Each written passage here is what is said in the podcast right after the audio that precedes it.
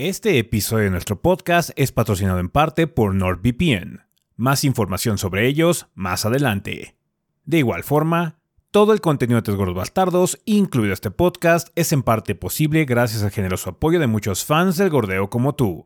Muchas gracias a todos nuestros Patreons del mes de abril, entre los cuales se encuentran Salvador Espino, Fabián Villegas Gutiérrez, Jesús Iván Soto Pinto, Ernesto Sánchez Benítez, Luis Jorge Hernández Torres, Matías Pereira Medel, Ricardo Aguilar y Ramón Estrada Espinosa.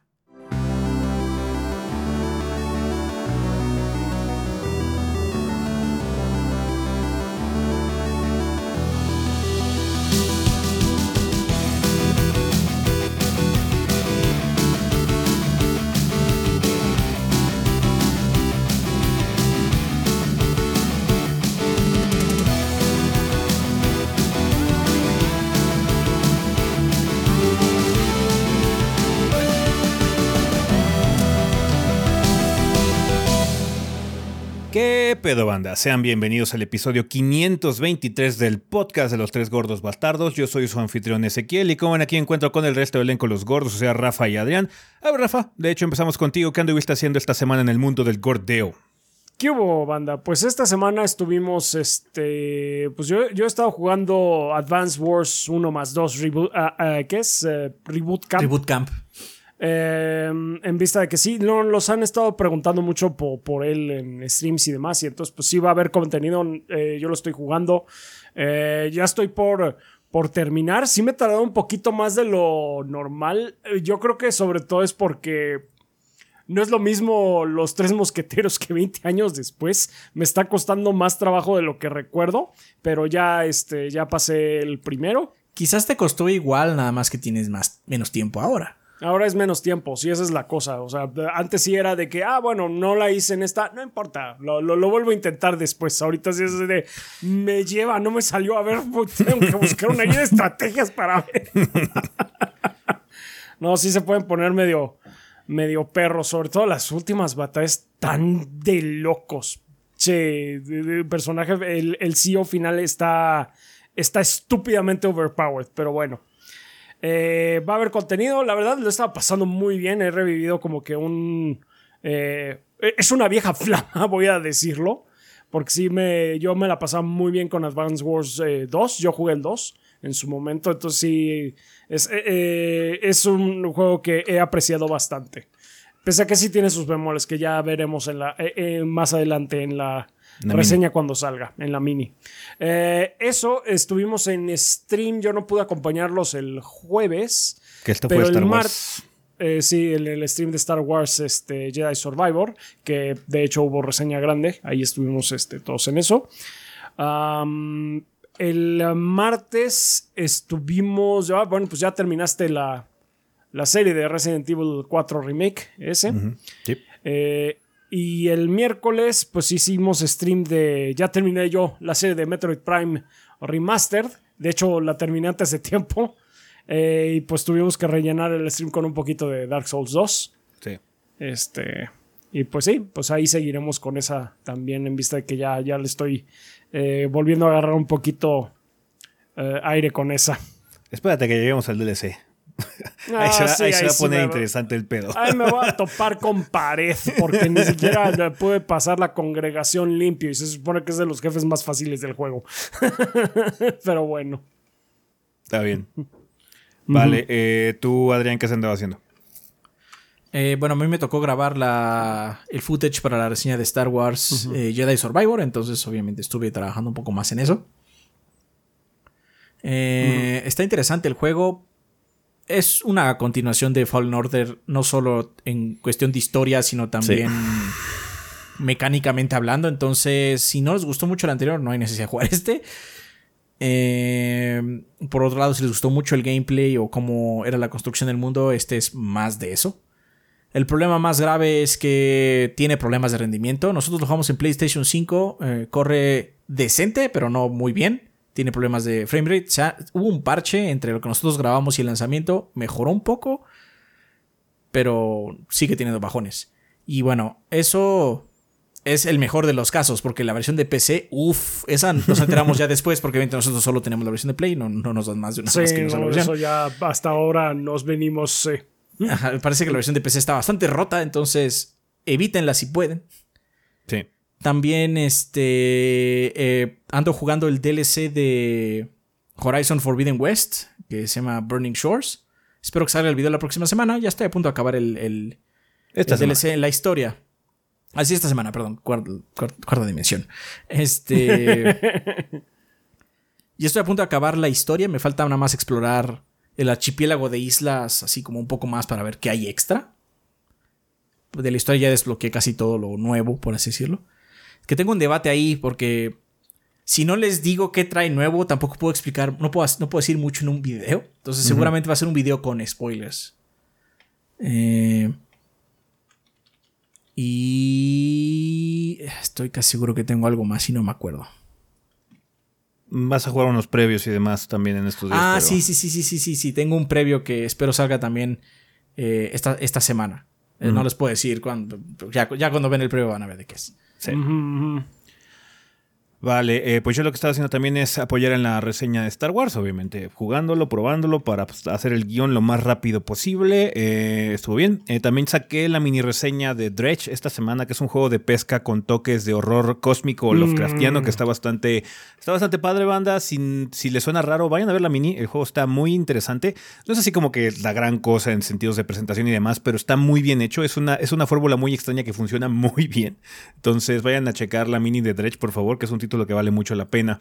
Em, también, eh, todavía no se ha estrenado, pero se va a estrenar hoy las impresiones que tengo del beta cerrado de Crash Team Rumble, ese juego de multiplayer raro que anunciaron hace poco de Crash Bandicoot, que está ok, pero tiene algunos detalles en sentidos de que no entiendo por qué cuesta dinero. Entonces sí, em, chequen el previo por si les llama la atención, si son como muy fans de Crash y tienen esta cosa en la mira.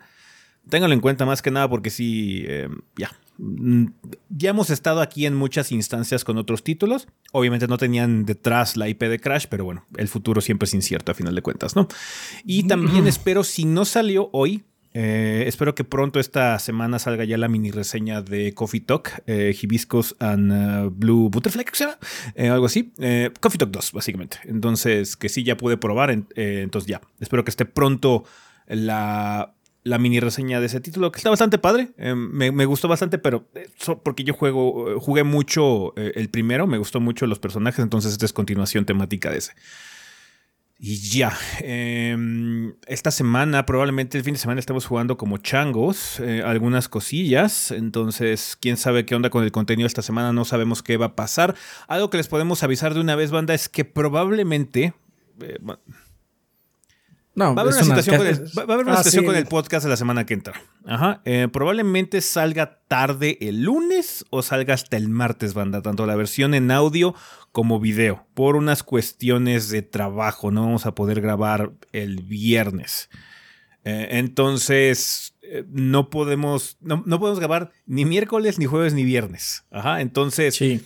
Vamos a tener que ver si podemos grabar el lunes temprano para tratar de estrenarlo ese mismo día el lunes o eh, que se estrene el martes, pero vamos a grabar el lunes. Entonces, ahí los tendremos al pendiente en redes sociales. Van a dar una disculpa para la gente que espera la versión en audio los domingos. Esta semana no los vamos a poder cumplir. Fue una cosa de trabajo que, que no podemos controlar, que de hecho va a estar interesante también. Entonces, em, nada más esa situación, manda. Eh, sí va a haber episodio, pero igual y se tarda un poquitín en estrenarse y se van a estrenar simultáneamente tanto la versión en audio como la versión en video.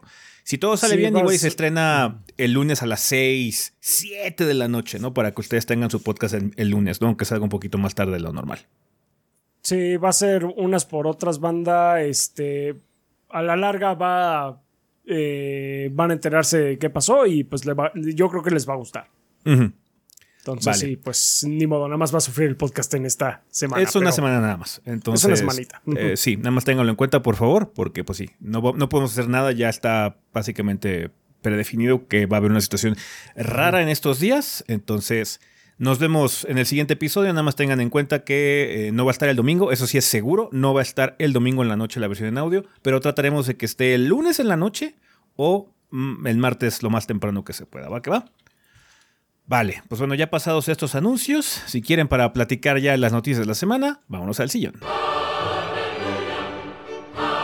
Aviso para todos nuestros consumidores. Se les notifica que ustedes actualmente están viviendo en el año 2023 y hoy día es extremadamente sencillo que su información personal peligre debido a conexiones poco seguras de Internet. Así es, cada vez que te conectas al Google para saber si hay algún local que iguale los precios que tiene el taller de El Charlie, puede haber un malandro por ahí dispuesto a robarte todos tus datos para utilizarlo en cosas malavidas, como el robo de identidad o peor, hacer que pierdas los descuentos del taller de El Charlie. Es por ello que su servilleta, el mismísimo El Charlie, les recomienda utilizar herramientas de cifrado de datos tales como NordVPN, un servicio que está cumpliendo 11 años en el mercado y para celebrarlo les está otorgando un enorme descuento en la contratación de tu plan NordVPN, además de cuatro meses adicionales gratuitos. Vaya pícaros, esas promociones tan buenas solo las había visto en el taller de El Charlie, pero NordVPN le hace la competencia con promociones tan guays. Para tomar este trato, únicamente deben ingresar a NordVPN diagonal 3 gordos B para apoyar a estos podcasters tan grasosos. Además, si decides que esto de la navegación por Internet segura no es lo tuyo, tienes 30 días para pedir tu reembolso en caso de que no quedes completamente satisfecho. No hay purrún. Con NordVPN puedes ser todo un ganador y pasarte por la puerta de Alcalá las restricciones regionales de servicios como Netflix o el Crunchyroll para ver anime como se debe, con pésimos doblajes de todo el mundo.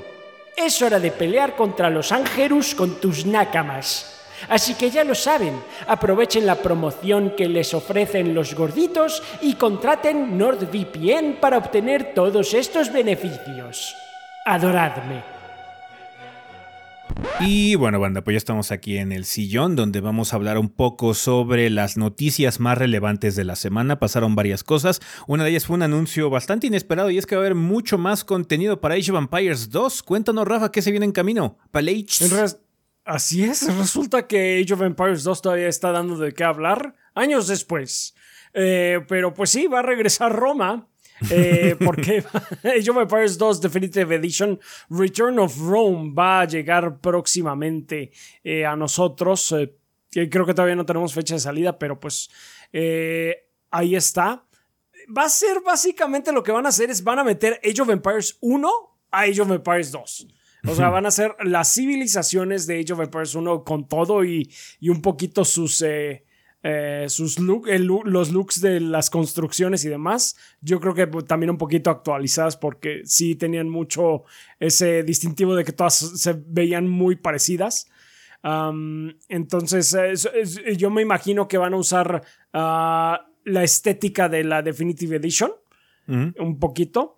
Pero sí, va a ser Age of Empires 1 metido en Age of Empires 2 con las mecánicas y demás. Va a haber tres nuevas campañas en el Definitive Edition y va a haber 17 civilizaciones. Ah, bueno, esto es muy importante.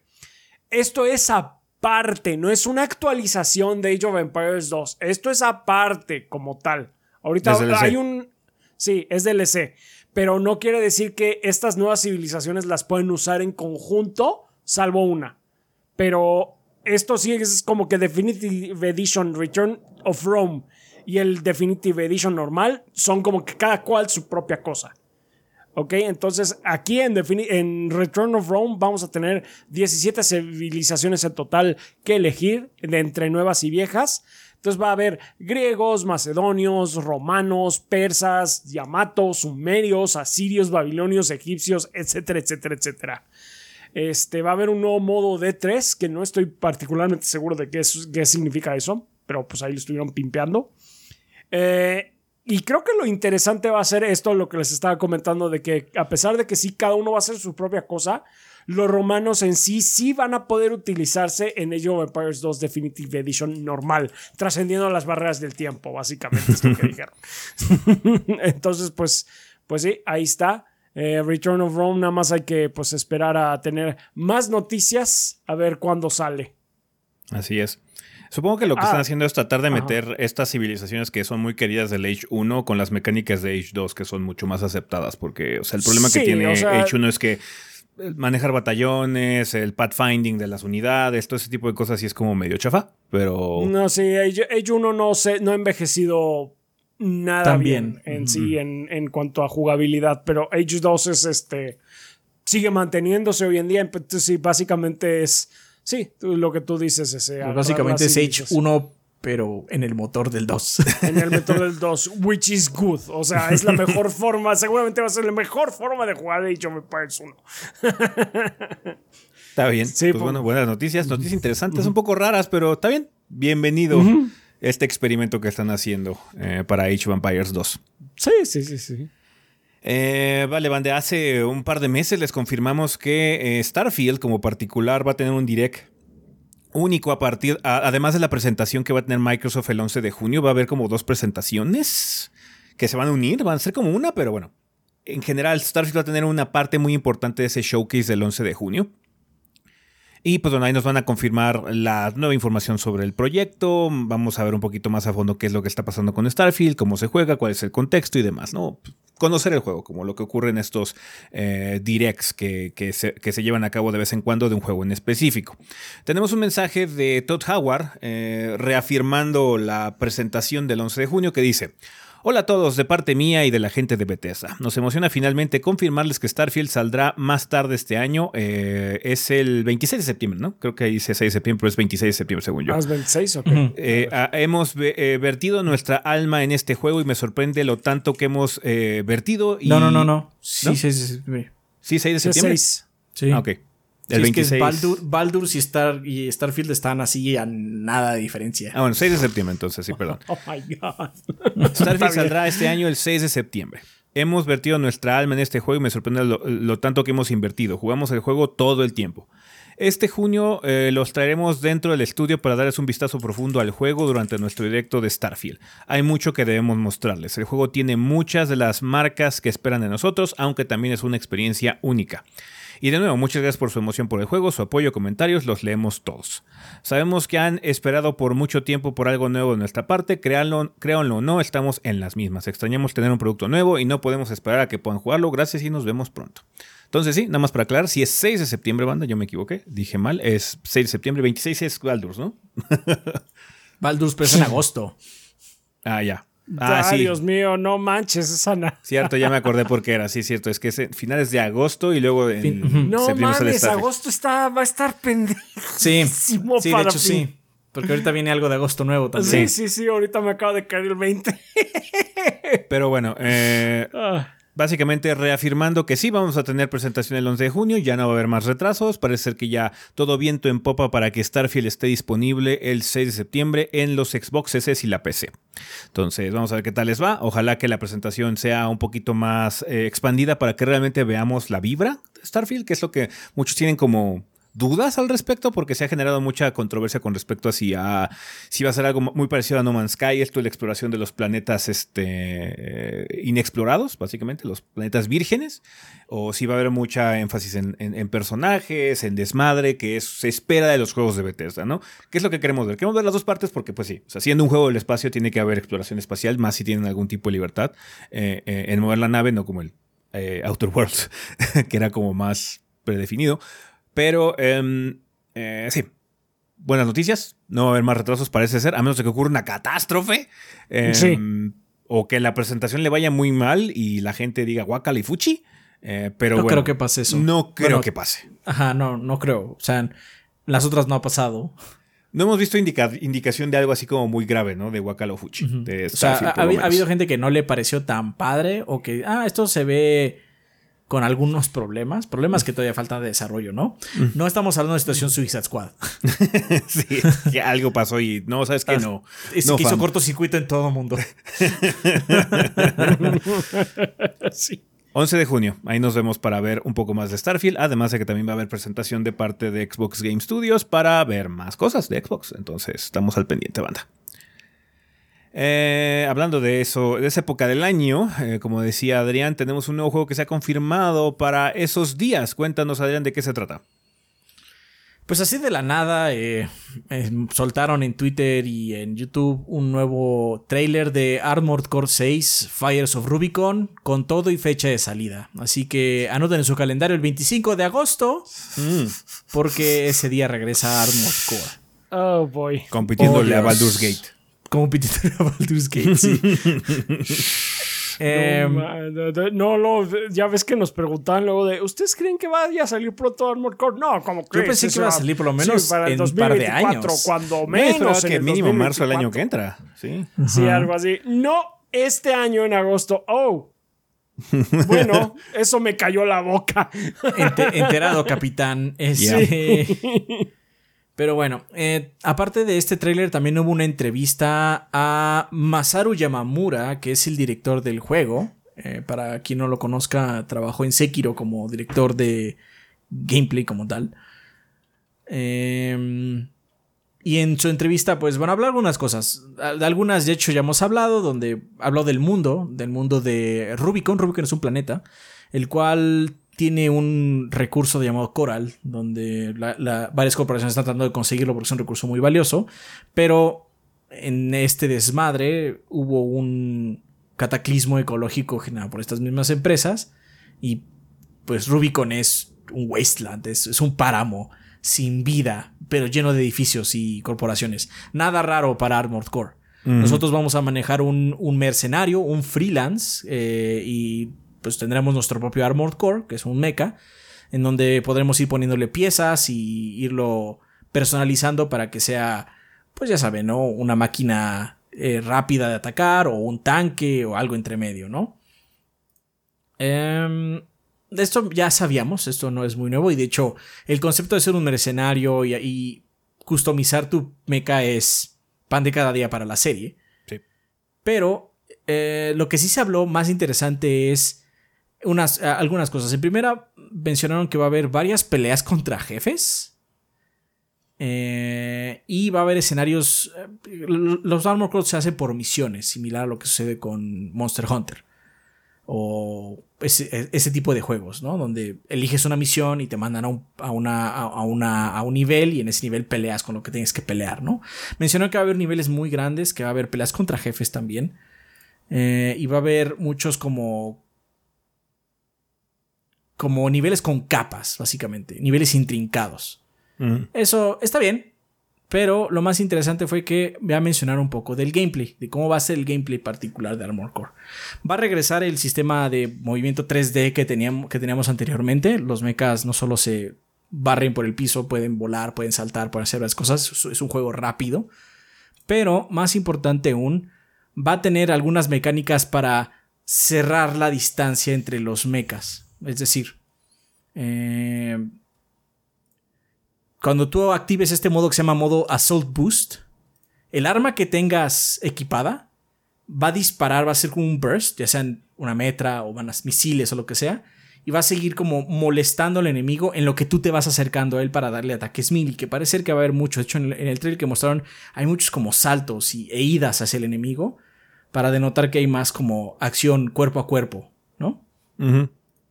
Porque además va a haber una nueva mecánica de stagger o de estanteo. eh, donde si un mecha, un armor core recibe demasiado daño, se va a sobrecargar y va a quedar vulnerable. Entonces, obviamente, pues, parece que es como una especie de sinergia entre estos dos movimientos. Cuando sientas que ya vas a estar cerca de hacerle stagger, entras en boss mood, eh, System Boost, perdón, le echas todavía más mierda para llegar a darle un trancazo, ¿no? Aún así, quiero que tengan en mente, porque nos preguntaron en el stream de Star Wars, que si va a ser como Souls, no. Es, otro cosa, es otra cosa. Es otra cosa. Va a tener ya un poco más de elementos indudablemente de Souls. Va a decir que va a haber más combate cuerpo a cuerpo. O por lo menos va a haber un énfasis un poco más grande en él. Pero es su propia cosa. Tóm- tó- tó- Tómenlo en mente. Ajá, no va a ser un Souls. Por eso es Misles Locos y no un Soulsborne. No, si quieren Souls de fin de año, probablemente sea el DLC del Den Ring, ¿no? Si es que sí se confirma Ajá, para este año. Si es ¿no? que sí se confirma, efectivamente. Sí, sí, sí, sí. Este va a ser su propia cosa. Em, se ve bien. De hecho, lo que mostraron en el trailer me pareció bastante interesante. Hay dos detalles que no sé cómo tomarlos con respecto a la entrevista. El primero es. Que el, el- el director dijo que los controles serán suaves y responsivos según lo que ustedes esperan de From Software, lo cual, come on, guys. O sea, lo cual no sé cómo tomarlo porque, o, o sea, a mí me gusta cómo se sienten los ataques de From y eso. Pero no podré decir que cuando traes una espada grande eres suave, y suave y responsivo. Porque aparte el mecha tampoco se debe sentir así, ¿no? O sea, son moles de toneladas, ¿no? Entonces no sé a qué se refiera con eso. Yo lo que estoy esperando es que va a ser un juego tipo From. con ese tipo de mecánicas pesadas, con, con deliberadas, vamos a decirlo, ¿no? Y la otra es lo de los escenarios, porque pues puede ser mucho nada más deseo, que se vea que sea complejo, pero al final es solo ser una arena. Eso es lo que más me preocupa, pero hace tantos años no tenemos un Armor Core, desde el Play 3. Entonces yo creo que ya es hora de regresar. Vamos a ver qué tal está. Ojalá esté muy bueno, ojalá esté muy bueno. Eh, también va a regresar la arena, donde vas a poder pelear eh, algunas batallas contra otros mechas especializados en un modo de entrenamiento simulado, que esto no es raro, de hecho, siempre, creo que en el 1 no hay, pero como mencioné el 1, no, no he jugado nunca el 1, pero eh, hay algunas simulaciones donde puedes hacer variantes de tu mecha y ver cómo funcionan y subir algunos rangos. Pero bueno, va a regresar el sistema de arena que, ok, está bien. Mm. Y pues eso es todo, ¿no? O sea, sí se ven emocionados, por lo menos el director cuando ha hablado del juego se ve emocionado. También porque muchos años la compañía se ha volcado sobre otra franquicia al final del día, mucho más popular, indudablemente. Mucho más. Pero antes de que... Ajá, muchísimo más popular. Pero indudablemente antes de que Souls fuera algo, Armor Core eran los juegos de From. Mucho más que... Supongo que también le sirve como que- break a, a From para mm, limpiarse un poquito el paladar después de tantos años de hacer juegos muy similares, ¿no? Ajá, sí, de hecho eso es lo que espero, que sí le sirva como un, un respiro para que esas ideas fluyan. Es necesario, yo creo. Mm. Y si no queda tan chido, bueno, de todas maneras, eh, los juegos de mechas no es como si fueran, no salen cada semana, la neta. Entonces, ojalá quede muy bien, pero si no, bueno, pues tendremos que esperar más tiempo y ya. Está bien. Pues ahí está, entonces 26, 25 de agosto sale Armor Core 6, Fires of Rubicon. Vale, eh, también tuvimos noticias de parte de Turn 10 Studios por, eh, para su próximo juego que es Forza Motorsport, que ya confirmaron que va a tener eh, modo de accesibilidad para gente con problemas de vista. Este modo va a funcionar a través de asistencias para manejar con ceguera o visión baja. Eh, Turn, 10 Turn 10 está consciente de que eh, la gente que vaya a probar esta modalidad quizás nunca haya jugado un juego de carreras, ni se diga manejar en su vida. Entonces parece ser que llevan un rato planeando la, la forma de lograr que eh, estas asistencias sean útiles para las personas que, que- que tengan algún tipo de problema de visión. Se va a llevar a cabo a través de pistas sonoras. Los sonidos son personalizables, así que pueden satisfacer una amplia gama de necesidades. Un, un- dato importante es que contrataron la ayuda del consultor Brandon Cole, que es un gamer ciego, quien parece estar muy contento con los resultados. Hay un video ahí donde se muestra eh, esta, el anuncio de esta eh, nueva este nuevo formato de accesibilidad. Y pues bueno, qué, padre que esté ahí. Sí, eh, suena Suena raro en ese sentido, suena como que va a ser como la primera vez que eh, este tipo de, de formatos de accesibilidad van a estar disponibles en un juego de carreras, así que qué padre. Vamos a ver qué tal funciona, ojalá que sí jale bien. Ya vimos también eh, la semana pasada con respecto a Street Fighter 6 que va a tener también modo de accesibilidad para gente que tenga problemas de visión. Entonces sí, eh, esto de la, de la situación de darle herramientas a las personas que no eh, tienen algún tipo de, de- de- de problema, ya sea de visión o motriz o lo que sea, está muy bien, está bastante padre. Qué bueno que ya esto se está volviendo la norma, porque bueno, Sí. lo mejor es cuando no dejas gente afuera con, con omisiones, ¿no? Eh, o cosas que no hayas planeado o pensado de principio. Entonces, pues ahí está, una buena noticia para la gente que estaba interesada en Forza Motorsport. Ahora también va a tener estas, estos apoyos para gente que tenga problemas de vista. Muy padre. Sí, muy padre, muy padre. Y bueno, banda, es eh, un tema con el que hemos estado platicando a lo largo de los últimos años, meses o lo que sea. Eh, ya no sé ni siquiera cuánto tiempo vamos con este Parece una desmadre. década. Parece, Sí. una, Parece década. una década. Y es lo contrario de padre. Es, buena co- es buen contraste a la noticia anterior. Em, les dijimos que íbamos a volver a mencionar esta situación de la compra de Activision Blizzard por parte, por parte de Microsoft cuando hubiera algún tipo de resolución o cambio o modificación importante, ya sea que aprobaran la situación o no la aprobaran o bla, bla, bla. Resulta que no pasó en Inglaterra. Cuéntanos, Rafa, ¿cuáles son los detalles? ¿Por qué el Reino Unido dijo que ni más? Pues sí, el Reino Unido bloqueó el trato de Microsoft Activision. ¿Por qué? Por Game Pass. Vamos a ver. Este, la CMA, Por Cloud que es el. más bien. ¿Eh? Por Cloud Cloud Sí, Gaming. por, por y Game, Pass y Game Pass. Es, sí, es este, la Las combinación entre los dos. Las dos juntitas. Este, la CMA, que es el organismo regulatorio que está a cargo de observar todo este proceso, eh, anunció ya su decisión de bloquear la adquisición de Activision por parte de Microsoft, citando preocupaciones acerca de cómo lastimaría el creciente mercado de cloud gaming, en donde Microsoft es dominante gracias al Game Pass. Entonces, pues es un, eso son, son las dos en conjunto. Ah, comentaron el, eh, comentó el CMA en su reporte final, hemos concluido que la unión resultaría en el operador más poderoso en el mercado de rápido desarrollo, que es el cloud gaming, con una porción del mercado actual del 60 al 70%, adquiriendo un portafolio de juegos líderes en el mercado mundial, eh, con el incentivo de restringir estos juegos de competidores y debilitar la competencia en este mercado creciente sustancialmente. Eh, entonces, sí, a pesar de que Microsoft estuvo haciendo tratos aquí y allá para garantizar que eh, los juegos de Activision sí van a estar por tiempo al menos Por tiempo en, en limitado. otras, eh, por tiempo limitado en otras plataformas pues básicamente la CMA no se lo tragó no se tragó ese cuento entonces Microsoft y Activision ya dijeron que van a apelar la decisión Of course. Sí, por, por supuesto que lo van a hacer. En sí, la CMA, como comento, no quedó impresionada por los tratos que estuvo haciendo Microsoft para minorar los problemas eh, los llamó muy limitados en el gran esquema de las cosas. Y estaba implicado que iban a dejar fuera servicios competitivos como Sony y que forzar los acuerdos requeriría de muchas inadvertencias regulatorias. Básicamente, tuvieran hacerse a la vista gorda de muchas banderas rojas que se estaban alzando. Em, sí. Entonces, pues sí, respondieron tanto Microsoft como Activision. Entonces vamos a leer primero la, la respuesta de Microsoft, que eh, se ve que está dolida, pero, van, pero mesurada. Dicen, ya hemos firmado contratos para que los populares juegos de Activision Blizzard estén disponibles en más de 150 millones de dispositivos y estamos comprometidos en reforzar estos acuerdos a través de remedios regulatorios, dijo Brad Smith, presidente de Microsoft, en un comunicado. comunicado. Ah, estamos especialmente decepcionados que después de tantas deliberaciones la decisión parece reflejar un entendimiento imperfecto del mercado y la forma en la que la tecnología de la nube funciona en realidad.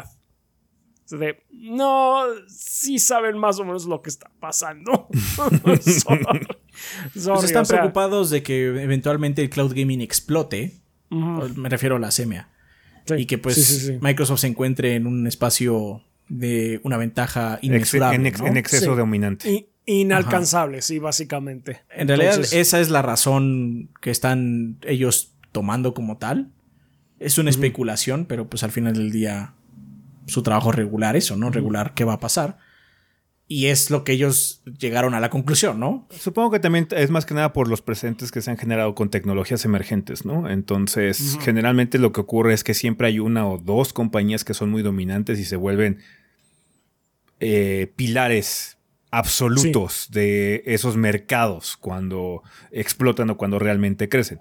Ahorita realmente no es parte muy relevante del sector del gaming, pero siempre está el potencial con el crecimiento y con también mucho lo que ha hablado Microsoft al respecto de que piensa que es el futuro y que bla, bla, bla. Em, eh, pues sí, eh, puedo, puedo ver la razón por qué, pero se me hace muy extraño porque usualmente, tomando el contexto histórico, no pasa. Eh, no Ajá. haces. no- estos organismos no. Históricamente no, hacen estas acciones preventivas. Sí, Prefieren generalmente cuando. Nada más cuando ya todo está muy de la verga. Oye, compañía gigante, tienes que partirte en, en otras compañías porque ya eres demasiado grande. ¿no? Ajá. Entonces, Ajá, sí, generalmente es.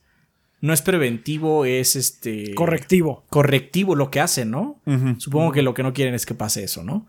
Sí. A mucha gente le decepcionó la, decisión. La decisión, otros la celebraron. La neta, al final del día nosotros, o sea, no me refiero a nosotros tres, me refiero a nosotros como jugadores en general, no nos afecta tanto en general.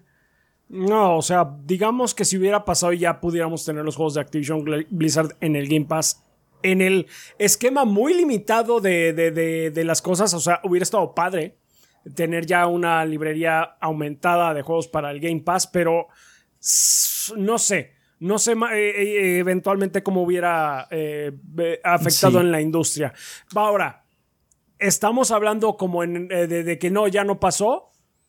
Todavía este, van, a seguir. De hecho, no, me temo que vamos a ver esto por años. Yo creo que vamos a ver esto por años. Es posible que se termine concretando, pero va a tardar mucho tiempo. Porque, de hecho, una de las cosas que dijo Phil Spencer, porque ahora sí salió, sí dijo si eh, se asomó para decir, para opinar al respecto.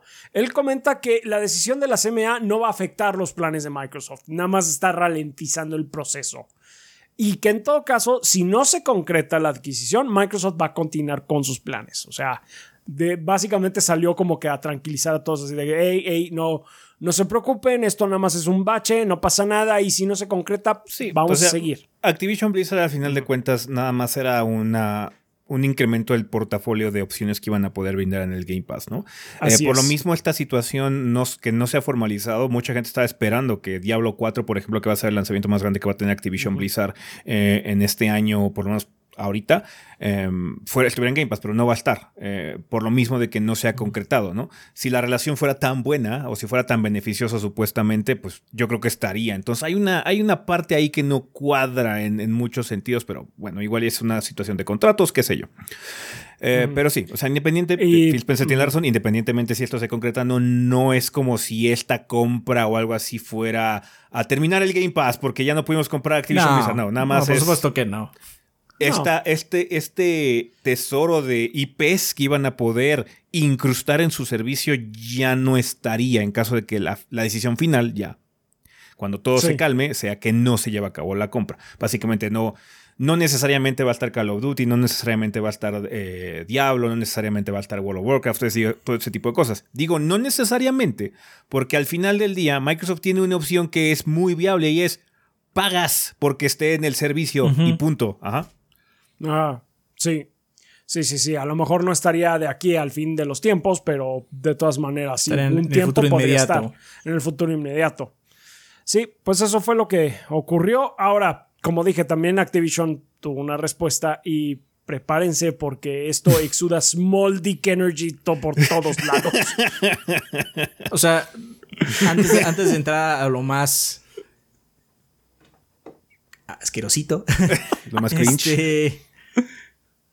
Lo de Microsoft, la respuesta entendible, ¿no? Obviamente ellos estaban esperando algo, iban a apelar. Sí, está, o sea, está bien. O sea, negocios, es entendible. no mames, la siguiente, la de Activision, voy. Voy. Sí, sí, sí, no, no. Ahí les va. El reporte de la CMA contradice las ambiciones del Reino Unido de convertirse en un país atractivo en el cual construir negocios tecnológicos. Trabajaremos agresivamente con Microsoft para revertir esta decisión con apelaciones. Las conclusiones del reporte son un maltrato a los ciudadanos del Reino Unido, quienes encaran prospectos económicos incrementalmente funestos. Revaluaremos nuestros planes para el Reino Unido. Los innovadores globales, grandes y pequeños, tomarán nota de que a pesar de toda su retórica, el Reino Unido tiene sus puertas, eh, no, tiene. sus puertas abiertas para los negocios. O sea, ahí es, se ve que es Bobby Kotick reventándosele un huevo. Uno así cabrón. Sí, la neta, la neta, la, respuesta De, de, Activision muy poco profesional de su parte. No, sí, fuck Bobby Kotick. Porque se vaya a la mierda ese güey. Pinche berrinche, mega berrinche. No, y aparte, a Bobby Kotick le importa un carajo todas, todas estas cosas que estoy diciendo. Bobby Kotick quiere que se lleve a cabo este trato más que nada por el dinero. Sí. No, y aparte que, no ya quitarse con el Bobby Kotick se puede ir a la chingada con las cosas que está diciendo aquí. Sí. Porque eso es Bobby Kotick. al hoyo. Ese, e, ese, tipo de, de, lenguaje es Bobby Kotick. Sí, ese güey es un bravucón. Se nota ahí. o sea, lo, lo de Microsoft, la respuesta de Microsoft Entendible. Obviamente estaban decepcionados por, por, lo que pasó con la CMA. Obvio que sí. Sería, tonto pensar que no. Pero al final del día, si quieres apelar, si tienes que entrar en situaciones legales y todo, no, no, no amenazas a la gente que tienes No que hacer. amenazas a un país entero. Está, está amenazando al país. Aparte, o sea- es así de, vamos a revaluar nuestra relación con el Reino Unido. What the fuck, man? O sea, ¿qué te pasa? Microsoft es una empresa muy poderosa, es muy grande, muy, muy grande. Activision es grande, indudablemente, es una gran compañía, que es la más grande de videojuegos, que, no, es que no hace consolas, ¿no? Pero solo hace videojuegos, no tiene el poder sobre, una, sobre unos países. ¿Qué le pasa? No, sí, sí, sí, sí. Deplorable. Fuera de control, ¿eh? Sí. Deplorable. Ojalá Sí, o sea. que las personas que estén al frente con todo esto sean los de Microsoft, que tienen la cabeza un poco más fría. No, sí. la neta. Ya, guarden a Bobby Kotick, pónganle en una esquina. Ya, con ¿Cuál una esquina? Que le pongan un bozal, que se vaya a la un verga. bozal, ese güey. sí. Sí, ya. No sé por qué, no sé por qué seguimos hablando de Bobby Kotick después de todo el desmadre de Activision Blizzard. No sé por qué ese güey sigue siendo, es- sigue existiendo en esta maldita industria. Sí. Entonces, Ah, sí. que se vaya la verga ese güey. Todos sus berrinches. Puede decir todo lo que quiera, pero no tiene ningún tipo de autoridad moral, tecnológica o lo que sea ese cabrón como para venir a amenazar a un país entero. Y ni siquiera es el mío. Sí, no te digo. Ajá, sí, sí, sí, sí, vaya al traste, nuestro. Estamos indignados por Inglaterra, güey, imagina. No, que se vaya a Sí, la no, verga sí, ese Los ingleses no son, no son de, de mi admiración, pero híjole, No, no, mamar, no, para ¿eh? nada, pero no mames, sí. No, small dick energy, all around, así cabrón. Soy la persona más pequeña del universo a pesar de que tengo todo el dinero del mundo. Sí, tengo un pipi microscópico, no. Está bien. Bueno, pues ahí está. Desafortunadamente vamos a tener que seguir hablando de este desmadre banda porque a pesar de que pues bueno, se haya cerrado ahorita, la CM haya dicho que no, eh, yo creo que va a haber apelaciones de aquí a un rato, entonces Sí. vamos a estar viendo Drama Corpo por un buen tiempo. La Habíamos única, saltado- forma, la única forma en la que veo que esto se vaya a simplificar ya de esta forma es que tanto Europa como Estados Unidos, Estados Unidos también digan que no. Si esos tres organismos que son parte de los mercados más grandes del mundo dicen que no, la compra no vale la pena porque Microsoft solo podría comercializar los productos de Activision Blizzard en Brasil. En Brasil, en Sudáfrica, en Japón, donde Microsoft es súper grande en Japón. Este, en lugares Es donde pues no tiene, un, no tiene un mercado tan grande, sí, probablemente. Sí, porque aparte, o sea, Reino Unido, obviamente, se- Europa tiene ventas más en de, de PlayStation que de Microsoft, pero aún así es un mercado importante, les da dinero, más que Japón o Sudáfrica. Entonces, ya veremos qué pasa, porque de hecho lo más interesante sería que los otros sí dijeran, que el único que dijera que no es el Reino Unido, entonces ahí sería muy raro. Sí, sería una situación legal muy extraña. Sería una situación muy le- legal, muy extraña, pero eh. No habíamos hablado mucho porque la neta ya nos tenía hasta el huevo. Y nosotros eh, creíamos que iba a pasar, que iba a ser negocios como siempre, iba a terminar sucediendo y ya, ¿no? Ah, íbamos a anunciar, ya se anunció todo chingón, pero esto fue como un desarrollo muy extraño. Así como, No "Oh, dijeron que no. sí. Dijeron que no, qué raro. Ajá. Mm, Pero bueno, sí. Entonces, eh, pues bueno. Ya lo habíamos mencionado, de hecho, algo comentamos muy cagados que en su momento, eh, cuando murió Stadia, comentamos, oye, ¿y esto y llegará a afectar la situación de Microsoft porque hay un competidor menos, menos en cloud gaming? No, no va a pasar. No va a pasar, no va a pasar. No, no tenía nada Stadia. Que, que, que no, resulta que Pues sí tenía se un llevó, pedazo de negocio al final del día, ¿no? se lo llevó entre las patas a Microsoft. Phil Harrison haciendo de las suyas, ¿eh? La parca Phil Harrison. Inadvertidamente. Sí. Inadvertidamente, Phil Harrison la parca haciendo de No las suyas. mames. No o solo sea, voy a joder el Xbox One, voy a joder esta compra también. No. Desde afuera. Desde Ay, la afuera. jodí, ni siquiera tuve nada que ver directamente. Qué espanto, qué espanto. Ay, sí, chefe. Está bien. Bueno, bueno, pues si ocurre otra cosa, ya comentaremos en su momento, pero sí, eh, los humos van a estar muy caldeados eh, en Internet, Oh, sí. más que nada porque la gente que solo tiene una neurona, que está en Internet, que le gusta platicar esto de las consolas y guerras de madres y media de consolas, va a estar eh, cagando chiles, eh, por cualquier razón, a favor o en contra de esta situación. Entonces, traten de Sí, el ignorarlos. inter- El internet ese día estuvo Pesadito. mal. Mal. De los dos lados. Así como, dude. Dios bendito. Entonces, Es como- ignórenlos. ¿Sabes cómo lo sentí? Como cuando gana el mundial alguien. Ay. Demonios, qué pedo. Sí, entonces ignórenlos, banda. Ustedes simplemente jueguense. Lo que nos importa aquí son los juegos, estas mamadas, estos dramas entre corpos. Eso es muy desagradable platicar estas cosas por pendejadas como las que dice Boicotic. Entonces, sí, mejor. eh, pues nada, les avisaremos porque pues, al final de cuentas va a tener repercusiones muy relevantes eh, cuando se dé a favor o en contra el fallo eh, de esta adquisición. Pero mientras menos hablemos de este desmadre, mejor. Ajá, entonces, Sí, chido. porque aparte las, las- todas las compañías involucradas se están revolcando en la inmundicia para ver quién es la más chafa. Y me parece como muy triste esa, ese, esa retórica que se han dado todas. retórica, así sí. es que yo soy Todos- malito, yo soy el peor. Es que, ah, todos están haciendo, todos están haciendo lo que hacen los, los, perdónenme, algoritmo de YouTube, pero bueno, voy a decir algo. Todos están haciendo lo que hacen los güeyes que hacen, son acosadores sexuales o lo que sea cuando van a juicio, que llegan en silla de ruedas o con bastón al juicio para ver, no, es que pobrecito, ténganle lástima. Ay, sí, Sí. sí, no mames, sí. No mames. Es que estoy malita. No puedes dejar tu papel de víctima, hijo de Entonces, Qué todos se pueden ir al diablo. Y todos. Todos. Ajá, entonces, mientras menos hablemos de esta situación, mejor. Nada más les afirmamos que les notificamos que sí. Ahorita Inglaterra le puso el pie a esta adquisición. Falta ver qué dice Estados Unidos y qué dice Europa. Si las otras que faltan dicen que no, se le va a poner muy peluda a Microsoft ya a poder este, realmente llevarse, Concretar, llevar a cabo sí. esta, esta compra. Entonces, bueno, ahí ya vamos a ver en qué se está infinando la situación, ¿no? Puede haber todavía acontecimientos inesperados. Todavía pueden ha- hacer muchas malabares eh, económicos Podría, podría pelarse y cambiarla del Reino Unido. o corporativos. Entonces, si hay algo de importancia o relevancia con respecto a esta adquisición, se los haremos saber, mientras ignoraremos todo el berrinche y drama que se va a generar, ¿no? Vale. Pasando ya a los juegos como tal, dinos Adrián, ¿qué sale esta semana en tiendas y portales digitales? El 2 de mayo sale Age of Wonders 4 para PC, Play 5 y Xbox Series. Sale también Redfall para PC y los Xbox Series. Todos el 2 de mayo. El 4 de mayo sale Ravenlock para PC, Xbox One y Xbox Series. Y por último, el 5 de mayo sale Death or Treat de PC, Play 5 y Xbox Series. Una semana con poquitos juegos, Bueno, pues Redfall es como que el más, el pero más Redfall, ajá. Redfall es como el juego de la semana. A ver qué tal le va. Pobre juego que no, ver no- nomás le no cacha una. El pobre Redfall, ojalá que le vaya bien su lanzamiento. Ojalá, vaya a ser- ojalá le vean ese lanzamiento, sí. Sí. Eh, vale, pues bueno, banda, eso sería todo con respecto al sillón. Vamos al tema de la semana.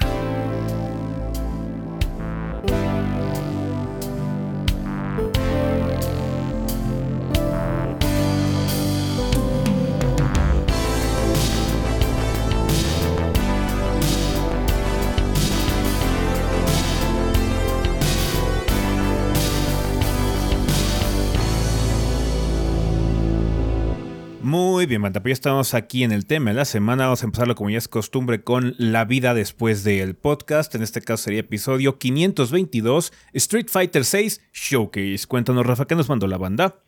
Muy bien, tenemos un par de comentarios. El primero de YouTube de Ror, eh, Rocknar. Eh, Que nos dice: Hola gordos, espero que se encuentre bien. Este tema de Street Fighter 6 me tiene muy emocionado, ya que el primer Street Fighter que jugué de una manera más regular fue el 5. Y aunque su contenido para un jugador era limitado, me gustó la, forma, la manera en que mejoró con el tiempo. Y que al parecer Capcom aprendió las lecciones correctas de ese juego. Ahora ya hablando de lo que pude probar con el demo, quedé encantado por los diferentes controles con los que puedes jugar.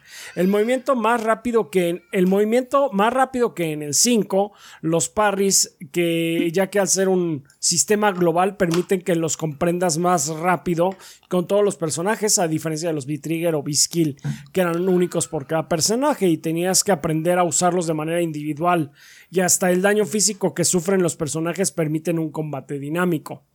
También estoy emocionado por la creación de personajes, ya que entro todos los días al demo para crear un nuevo personaje. Por mi parte, Capcom ya tiene mi compra segura y estoy contento con los personajes de DLC que se han mostrado hasta ahora. Bueno, ya que dejé una Biblia, les deseo éxito en el proyecto. Estuvo bastante relajado, gracias. Sí, gracias. Ujú. Y Pues sí. Shrek Hugo Pues de sí, pues sí, eso, de lo, eso Ah, del, single player eh, es lo que decíamos. Este, bajita la mano va a Sí. ser un, un vende copias, porque mucha gente va Sí. va a estar como intrigada por Street Fighter. Quizás no se queden a jugar así como en los siguientes meses y no jueguen mucho online y eso, pero por lo menos el modo online y lo que traiga, yo creo que sí va a generar cierta expectativa con algunas personas. Sí, sí, sí, la verdad sí. Bueno, este, siguiendo entonces con el comentario de Shrek Ubu de Discord, dice. Hola gorditos, en lo personal no soy fan de los juegos de Street Fighter, yo siempre fui más de niño Mortal Kombat, es principalmente porque había más gente que lo jugaba y porque sus controles son más fáciles. De verdad sigo sin entender qué significa el movimiento con forma de Z para hacer el Shoryuken. Aún adelante, así... Abajo, ah, adelante. Adelante, abajo, adelante. adelante, abajo... En diagonal. diagonal hacia adelante. Sí, pero adelante, abajo, diagonal hacia adelante, sí. Sí, pero si haces adelante, abajo, adelante Pasas por ahí. Ah, pasas por donde tienes que pasar. estás como no haciéndolo de manera óptima, pero muy posiblemente te salga el Shoryuken. Sí, muy posiblemente en el camino. te salga el Shoryuken, sí. a mí tampoco eh. me sale muy bien ese movimiento. No es lo mío. Sí, no, de todas maneras es una secuencia un poquito más complicada que el promedio. Este, aún así, por esto mismo, en el momento en que me enteré que ahora Street Fighter 6 va a tener un modo de controles con controles más fáciles, no puedo decir más que estar emocionado. Jugué el demo y a pesar de que el Popeye nivel 6 me madreó durante 15 minutos, me siento extremadamente me, se sintió extremadamente satisfactorio porque con ese esquema de controles sentí que de verdad estaba aprendiendo a contraatacar sus madrazos, debido a que ahora podía concentrarme más en el enemigo y no tanto en hacer las secuencias de botones. Eso mismo eh, hizo que me dé el cosquillo de entrarle a las batallas rankeadas. Es más, me entraron ganas de comprar el juego día 1. Mm. Mi única queja es que estoy bien teto y quizás ya existe esa opción, pero preferiría que los tutoriales de combos aparecieran con sus respectivos botones, en mi caso botones de PlayStation 5, en lugar de los iconos de golpe débil, medio y fuerte, porque sinceramente me confunden un poco. No sé si haya la opción de cambiarlos. En el 4 y 5 no puedes, ¿no? Sí, de hecho, pero el, problema es que los cambias de, o sea, lo que ocurre, el cambio que existe es que te dice la, el combo trial, dice, ah, sí tienes que hacer patada media, Hadoken, luego Shoryuken. Entonces lo que haces es cambiar a que te dé la secuencia de botones. Entonces, patada media, pero no te dice, no te dice, no te dice X, cuadro. sí, pero no, te dice X cuadro. que aparte, como lo puedes configurar. Ajá. Sí. Exactamente. Tampoco será tan difícil programarlo. No, pues de hecho, con que tengas el esquema de controles y, ya estés un, y ya estés un rato jugando, solito te vas a acostumbrar. Sí, sí, sí, sí. Así es. Ah, también que tanto Mortal Kombat me atrofió el cerebro y parece que no puedo vivir sin un botón dedicado a bloquear. Eso va a ser lo más difícil. Eso es más difícil. Eso va a ser lo más, difícil, seguramente. Sí, porque esa, esa sí es completa memoria muscular. Sí. Defiende y aprietas el botón. No hay, no hay nada. No hay hacia botón, atrás. No hay botón. Y deja tú que sea hacia atrás. Ese hacia atrás es parte fundamental de bloquear en, en Street Fighter. Porque existen, en Street Fighter existen los cross-ups. No, deja de eso. Existe defensa alta y defensa baja también. Defensa alta, defensa baja. También en Mortal Kombat, pero en Mortal Kombat no te pueden pegar por atrás. Porque estás apretando básicamente. El de defensa. El de defensa. En Street Fighter sí pueden hacerlo, sí te pueden hacer un cross-up y, ay, pero es que yo estaba bloqueando, sí, pero para el lado equivocado. Entonces sí. Ah. Cuando es defensa en unos momentos, en otros momentos es hacia adelante. Así es, un microsegundo puede cambiar. eh, además, depende de dónde venga el ataque. Porque los, cross lo que hacen es que le pegan en la espalda a tu enemigo, a tu oponente. Entonces lo que tienes que hacer es defender hacia adelante, que suena muy poco natural, pero es que en realidad tienes que defender en la dirección contraria hacia donde está llegando el ataque. De donde te llega el ataque, sí. No te preocupes mucho de eso. a nivel, o sea, la ventaja de jugar ranked o con gente de tu nivel es que de manera deliberada no va a haber crossops. Al principio no. Porque eh, no es tan fácil hacer un crossops. También es como que alguien, ah, voy a hacerlo, chingue su madre. Tienes que ya conocer al personaje. Eh, el ataque que se hace eh, crossops. porque hay ataques que no lo hacen. Ajá, entonces no te preocupes tanto de eso. Pero lo que sí tienes que quitarte es la memoria muscular de tengo que defender, tengo que apretar un botón. ah, sí, porque eso sí no hay tal cosa en Street Fighter. entonces sí. Ah, además, junto con mi novia nos divertimos como changos haciendo al monstruo más espantoso en la creación de personajes. Lo único malo es que no se puede poner piel de colores, pero ¿qué pedo Capcom? ¿Cómo hago Shrek ahora? Parece que sí, parece ser que el demo viene cortado en las posibilidades, Mm. porque en los videos estuve reviendo el showcase y el esquema de colores, la paleta de colores era más grande. Entonces, igual y en el demo nada más viene la mitad. Porque sí se ve, nota muy claro que es la mitad y abajo ya vienen los colores más extravagantes. Uh, ojalá, ojalá podamos hacer a Toy como es debido. Sí, porque o sea, tenemos que hacer. Debes poder hacer a Blanca y debes poder hacer a Hakan, güey. Sí, ¿Estás de deberías. O sea, rojo, azul, lo que sea. Ya, la pantaloniza de la locura ya abarcará Street Fighter. Sí. Por último, para alguien que nunca le entró, ¿es más conveniente comprar el juego en el, eh, con el Season Pass o esperarse a comprar los personajes de forma individual? Si es la primera vez, yo te aconsejaría que mejor eh, entres no, con la versión normal y vayas viendo qué te- tal te va acomodando. Porque también puede ser que igual y no te termines de acostumbrar o algo así. Entonces mejor ve vete No gastes de más ahorita. Sí, no gastes de más. Si te llama la Eh, atención, de- o sea, si te quedas, si te llama la atención un personaje después, o dices, ¿sabes qué? Me gustaron todos, o sé que va a estar muy Sí, padre, ya puedes fuck it, comprar el Season el Season. Pass. No, o sea, no se va a ir a ningún lugar. No se acaban los Season Pass. Eso te puedes esperar también. Luego lo que ocurre es que si ya pasó un año o seis meses o acaba la temporada, si después de que salga Kuma, igual y lo ponen más barato o algo así también. También. Así es. Saludos desde Argentina. Posdata, cuando salga la versión de consola de Pizza Tower, le van a echar una checada, ¿verdad? Si hay puedo. tiempo. Rafa es el que dijo que podría. Yo vi, yo vi el juego, yo sé que es Pizza Tower. I don't care for it. se ve muy. que está divertido. Se ve muy particular y muy divertido visualmente, pero el gameplay como que no me llama. Pero, eh, hey, igual y los otros gordos sí. Mm, No Vamos puedo denegar o confirmar nada en este momento. no, ni yo. O sea, ahí sí es, depende de si hay tiempo o no. O sea, ayer nos preguntaron que qué onda con Battle Network. Nadie lo está jugando ahorita, ¿eh? No, nadie está jugando Mega Man. no. Battle Network es, eh, parece que ser, ser que va a ser un no-no, un no-show esa cosa. Sí, no. Bueno, eh, pues bueno, banda, muchísimas gracias por sus pensamientos de la vida después del podcast. Muchas Eh, gracias, Vamos sí. a ver si les interesa el tema de esta semana, que eh, tiene que ver ahorita más que nada con la situación que ocurrió con el port de PC de Star Wars Jedi Survivor, eh, que parece ser que salió bastante mal. Sí, en PC en Entonces, particular. En PC, en PC. sí. O sea, en consola tiene algunos bajones, no está optimizado al 100, pero está jugable, ¿no? O sea, está aguantable y el último parche mejoró la situación todavía un poquito más. También han salido parches para la versión de PC, pero indudablemente ha generado muchos problemas para los usuarios de esa plataforma porque eh, parece ser que ya hay una... Ha habido una tendencia últimamente de unos años para acá de que es... Depende mucho de la suerte eh, tener un juego de PC que corra bien.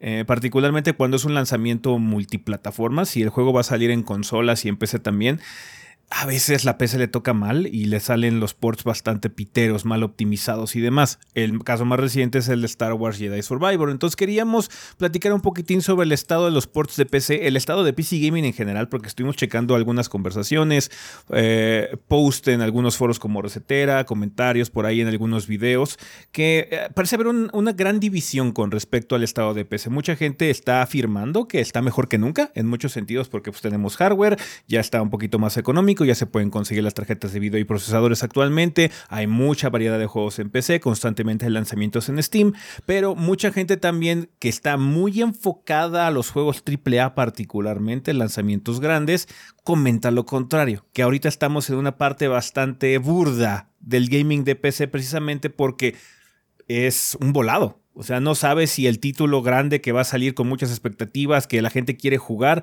va a salir chido o no. Incluso cuando hablamos de ports que generalmente son bien aceptados, que dices, ah, bueno, este port salió chido, corre muy chingón. Incluso eh, cuando se hace análisis más a profundidad, se nota que no se está aprovechando el 100% de las capacidades o de una tecnología, de tu tarjeta gráfica o de alguna cualidad particular del engine. Caso es el de Resident Evil 4 Remake. El port de PC parece ser que fue muy bien recibido, la gente no ha tenido muchas quejas, pero cuando Digital Foundry hizo el análisis particular del port, notó que varios aspectos como las reflexiones de ray tracing, algunos efectos de anti-aliasing estaban medio mal, no se estaban aprovechando, cosas por el estilo estaban raras, había como lecciones muy bizarras con respecto a Capcom y el engine este, esforzándose particularmente en PC, entonces la PC siempre ha sido, esta plataforma siempre ha sido muy complicada de complacer al 100, más que nada por la diversidad de hardware, ¿no? Em, el hecho de que exista una gama muy particular de tarjetas de video, procesadores que se usen recurrentemente, ayuda, pero eso no te garantiza que vas a poder eh, darle un producto que funcione al 100% con una combinación rara de componentes, ¿no? ¿Qué tal que alguien se acaba de comprar su procesador de última generación, pero sigue teniendo su tarjeta gráfica de hace unos años, o al revés, ¿no? Que tiene un procesador muy viejo con una tarjeta gráfica muy nueva, ¿no? Porque parte del encanto y de los beneficios que tiene la PC es que también puedes ir progresivamente mejorando tu hardware. Ay, sabes que ahorita me alcanza nada más para esto, lo puedo hacer porque es compatible, quizás tengo un bottleneck por aquí, pero va a ser temporal. Ajá. Y a veces ese temporal son seis meses en lo que baja el precio de la tarjeta gráfica. O seis años. O seis años, porque te quedaste sin chamba. Ah, no, quién sabe, ¿no? Entonces, la PC es muy difícil en muchos sentidos. Es complicado sacar un port competente de PC pero parece ser que de unos años para acá ha empeorado la situación. Entonces, no sé qué piensan ustedes, Goros, con lo que han visto, eh, con lo que hemos experimentado aquí de vez en cuando en cosas de PC. Eh, ¿Cómo ven la situación ahorita del PC Gaming en, general? Pues, mira, la PC siempre ha sido un volado en el sentido de los juegos. Porque incluso juegos que solo son de PC tienen sus problemas de vez en cuando. New World quemaba tarjetas. Y ese juego solo era de PC, no, no había otro lugar, ¿no? Em, el problema de la PC es que es, muy variada. Eh, tiene una cantidad de variables muy grande para los desarrolladores. Ahora bien, dicho eso, no es excusa para sacar algo malo. No. La verdad es que debido a la gran gama de componentes que puede haber en la PC, yo soy más de la idea que un juego como Jedi Survivor no salga a la par que consolas. Se espere unos 6 meses, un año, ¿no? Eh, para que salga bien.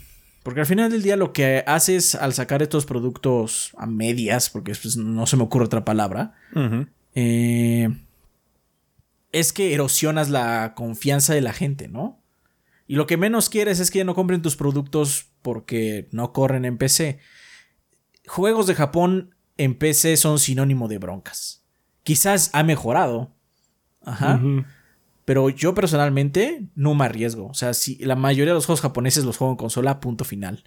Prefiero jugar el juego en el Switch que se vea todo borroso, pero que sé que va a correr normal por lo menos como pudieron hacerlo, a una PC donde no corra. O sea, aunque tenga, un, aunque tenga una computadora que pueda correr lo demás, no encienda ni siquiera, ¿no? No, de hecho, los únicos en los que yo confío para ese caso son las novelas visuales, porque ahí está muy fuerte, está, muy, está muy cabrón cagarla.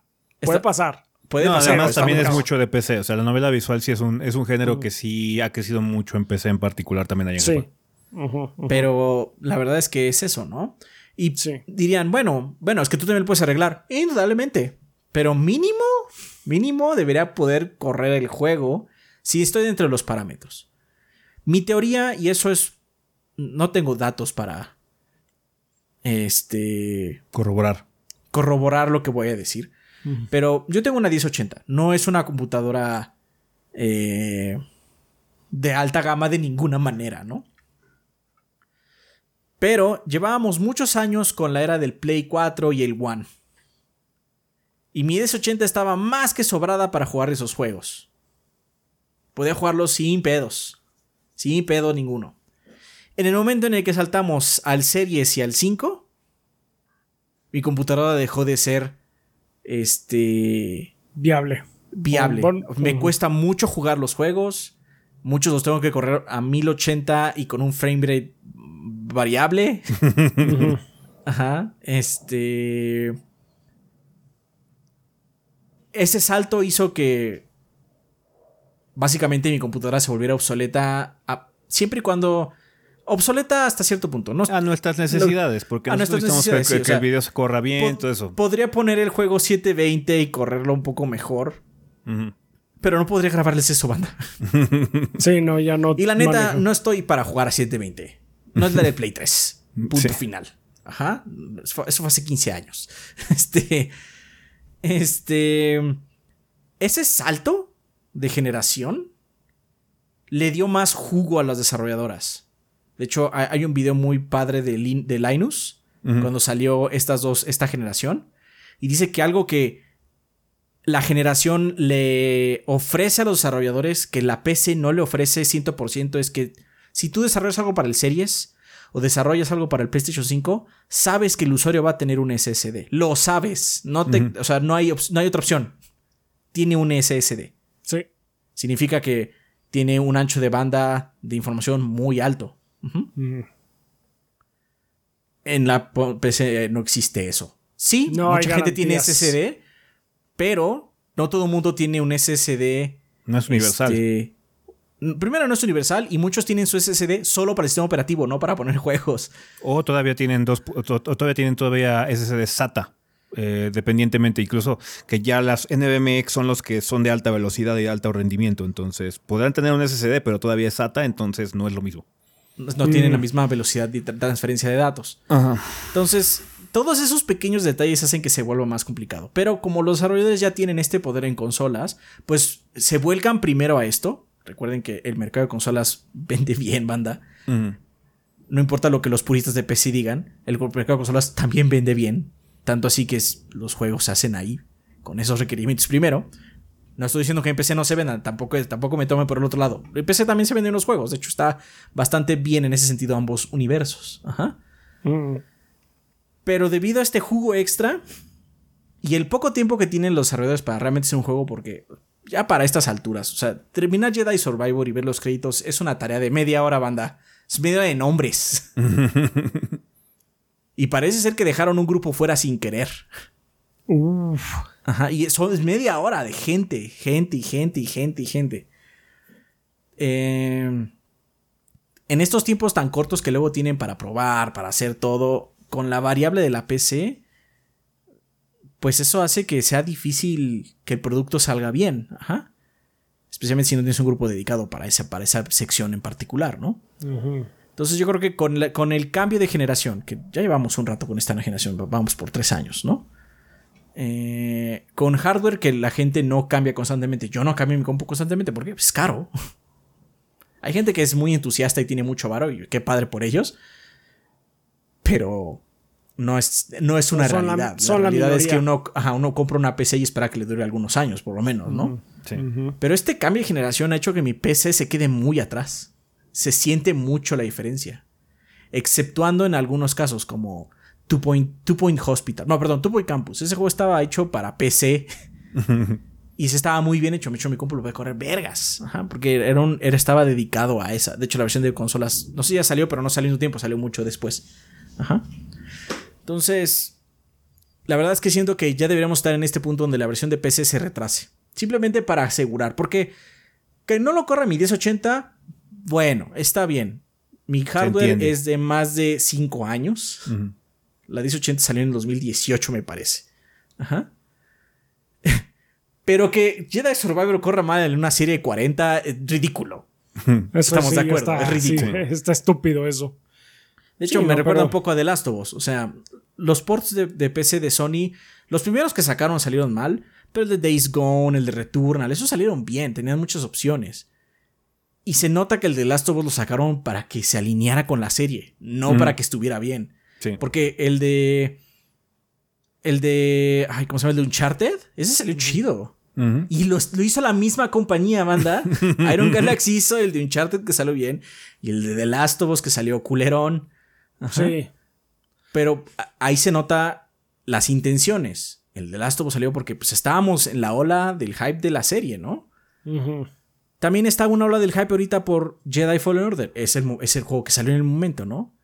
Y la tienes que montar para vender, en teoría, eso es lo que la gente cree. Pero pues por lo mismo salen productos.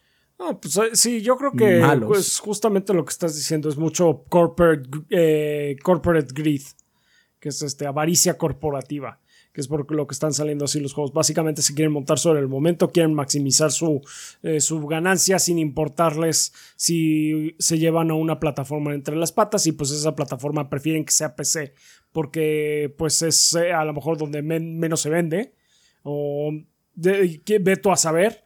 Pero pues sí, básicamente es, sí, en consolas es más fácil, lo puedo sacar aquí, sacarlo en la PC para que tengamos las, las ganancias. Debería de importarles que se venda, que no se venda bien. Porque pues han tenido que sacar juegos del mercado, eh, del mercado por eso. Acordémonos de ¿cómo se llama? De Arkham Knight, que, ni siquiera pudo mantenerse ahí tanto tiempo. Y, eso es antes de... Y que conste que ese juego es antes del cambio de, generación. Sí. Entonces sí, este, sí, nada más ha ido, se ha ido exacerbando todo este asunto. O sea, la, solución, la solución ideal sería básicamente tener developers particularmente enfocados en la optimización eh, para PC, ¿no? Que fueran dedicados particularmente a ese proceso que es tan complicado, pero claramente por las complejidades de la creación de videojuegos y más que nada porque aparentemente Jedi Survivor se hizo en tiempo récord porque de hecho es un juego de pandemia todavía.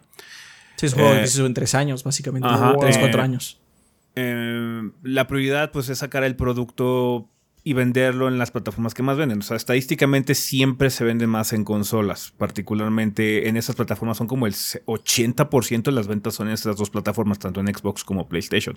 Varía un poquito el porcentaje ahí. Ese, ese porcentaje, ese 80% se divide entre PlayStation y Xbox.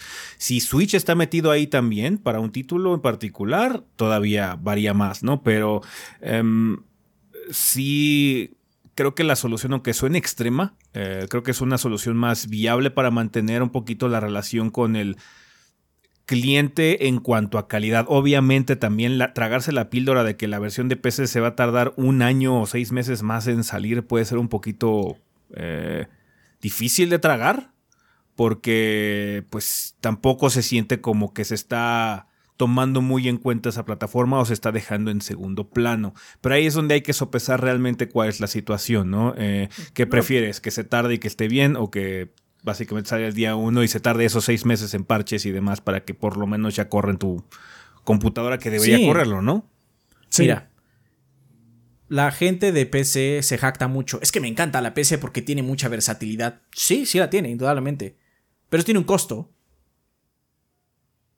ese costo yo creo que se debe sopesar con retrasar esa versión o seguir, o seguir teniendo ports culeros. Por lo menos por un rato.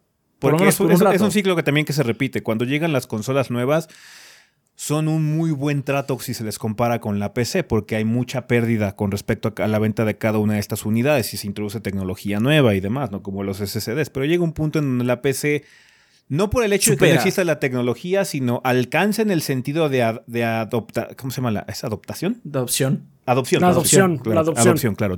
Eh, adopción em, eh, por parte del público con estas nuevas tecnologías porque se vuelven más económicas o pasa el ciclo de que ya la gente construye un nuevo hardware, su nuevo rig o simplemente pues, eh, es inevitable, ¿no? Porque es, ah, ¿sabes qué? Ya no va a haber soporte para Windows tal. Entonces, si quieres tener el Windows nuevo que sí funciona, necesitas tener SSD, güey, así que te jodes.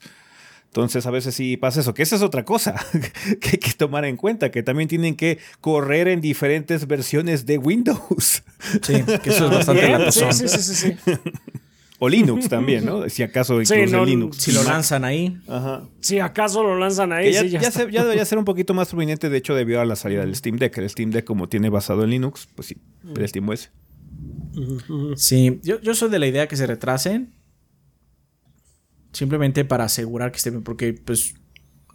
Si me gasté tanto dinero en una consola. ¿Por qué? Digo una cosa, no, en una PC. Porque una PC. Cuesta choncha es caro. O sea, no nos vengan con esa mamada de con eso te compras una PC porque una de buen rango son caras, son caras. Sí. Mm. Ni modo. Es la naturaleza de la bestia, es cara. sí. Pero, o sea, si me compré eso, quiero la mejor versión. Y quizás yo le puedo mover y arreglar cosas, sí, pero de entrada debería poderla jugar chingón. Sí. Ajá, porque también, o sea, a veces estás de ánimo para que tú meterle mano, pero hay días que qué hueva, hay días que qué hueva, solo quiero aprender el juego y jugarlo. no, y aparte más que nada porque ya se ha vuelto muy normal, ya también se ha amplificado mucho el mercado de PC y pues cuando, a pesar de que llegan muchos entusiastas, también llega gente común que quiere que su pinche aparato funcione y ya. Ajá, sin tener que hacer ningún tipo de modificación o lo que sea, ¿no? Que esa es una de las cosas que tiene que cumplir también el, el espectro de posibilidades del PC Gaming. Porque pues eso es algo que si no lo cumplen, pues está del nabo también.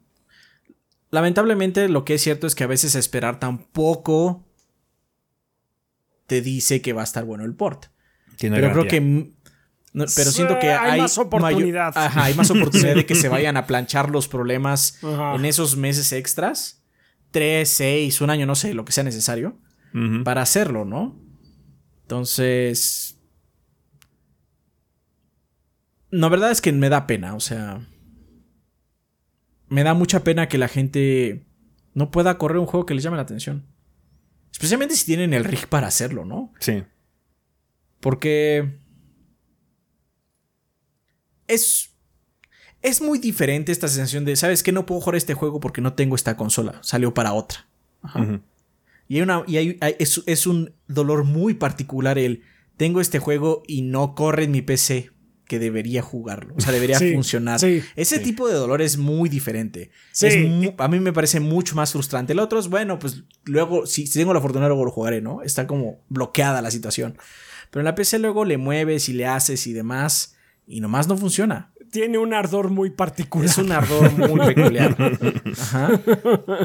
Porque aparte, Sí. algunos de ustedes se esperan a rebajas, pero muchos de ustedes también sueltan el varo cuando sale. Porque les gusta apoyar, porque le tienen muchas ganas. Y soy hijos. Y después de haber saltado la lana para PC y luego la lana para el juego, Afortunadamente ya tenemos las opciones, por ejemplo, como Sí. el reembolso de Steam y demás, ¿no? Entonces ya hay herramientas para poder mitigar un poquito eso, pero, o sea, creo que la gente preferiría poder tener jugar que el juego a reembolsar. tener que reembolsarlo, ¿no? Sí. obvio. Entonces sí. Mi solución es esa. que se retrase. Pero obviamente también, o sea, es una propuesta difícil porque tienes que hacer que esos meses valgan la pena, en primer lugar. Sí. Que sí se arreglen. Luego tienes que apaciguar a la gente que se enoja porque yo no voy a poder jugarlo cuando salga.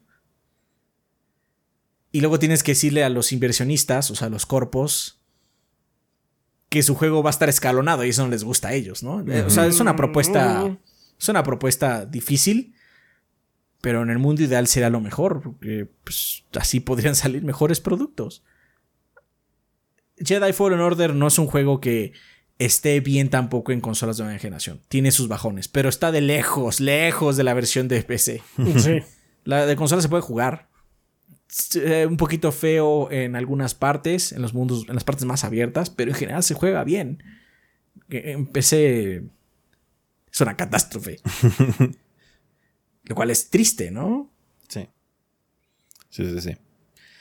Pues sí, eh, digo, también está el otro lado de todas las personas que juegan así como cosas que son muy grandes o que ya están muy masticadas, cosas como Fortnite, Warzone, eh, cosas como, no sé, algún MMO como World of Warcraft o Final Fantasy que pues quizás no tengan muchas broncas, ¿no? Y piensen que el PC Gaming está como muy bien en ese sentido, pero digamos que no están cazando las, los nuevos lanzamientos o si los cazan también pueden ser los indies chiquitos que son tan poco demandantes que pueden estar pésimamente optimizados y aún Ajá. así por fuerza bruta los corres, ¿no? Entonces sí, eh, hay mucha gente que sí está muy contenta eh, hay mucha gente que sí está resintiendo mucho esto de los ports de mala calidad en AAA. Entonces, lo que queremos averiguar también con este tema de la semana, banda, es que ustedes nos digan eh, en los comentarios cuál ha sido su experiencia de unos, años para acá, particularmente si han cambiado de hardware. Si tienen hardware de buena calidad, de buena gama, eh, ¿cuál ha sido su experiencia? Igual han sido muy suertudos y el, el dominó o la, la. ¿Cuál dominó? Este, la, el- el- la randomness del este, el dado del, del silicón les cayó bien y todas sus piezas y demás están funcionando de forma óptima y no han tenido una mala experiencia con algún port. Pero cuéntenos si han tenido algún problema. eh, ¿Cómo han sentido últimamente el hecho de jugar en PC? Si sienten que es muy conflictivo, si sienten que es eh, esa esa parte negativa, esa sal que se genera, eh, ese enojo que se genera por estas malas situaciones, está manchando en general la perspectiva de jugar en PC o si no está pasando nada en absoluto para su caso, cuéntenos por qué en la vida después del podcast para saber, porque nos interesa ver su perspectiva también en nuestra, en nuestra comunidad en particular, porque hemos visto comentarios, algunos posts en foros, todo lo demás y obviamente noticias, pero queremos ver, saber de ustedes, banda, eh, qué es lo que han sentido con respecto a esta situación de los ports de PC, particularmente AAA o bueno, en general el PC Gaming, ¿no?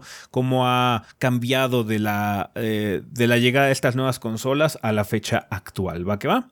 Entonces, cuéntenos, banda, en la vida después del podcast. Quedamos al pendiente de sus comentarios. Por favor, ya saben, pueden dejar su comentario aquí abajito en el video. Nada más al inicio del comentario pongan tema de la semana para que sepamos que viene dirigido a esta sección. ¿Va que va?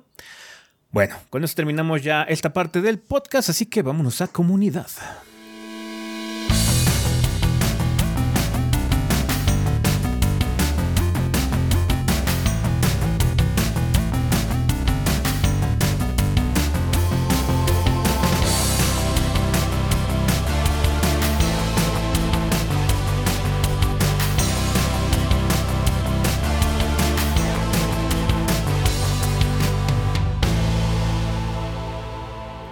Bueno, banda, pues ya estamos aquí en la sección de comunidad, que es un excelente momento para agradecerle a los patrocinadores oficiales del podcast, que como ustedes saben son todos nuestros Patreons que donan 20 dólares o más durante el mes correspondiente. En este caso todavía sería abril, a pesar de que el podcast ya se esté estrenando básicamente en mayo. Eh, entonces, eh, todavía estamos teniendo aquí eh, personalidades que patrocinan al podcast durante este mes que acaba de pasar.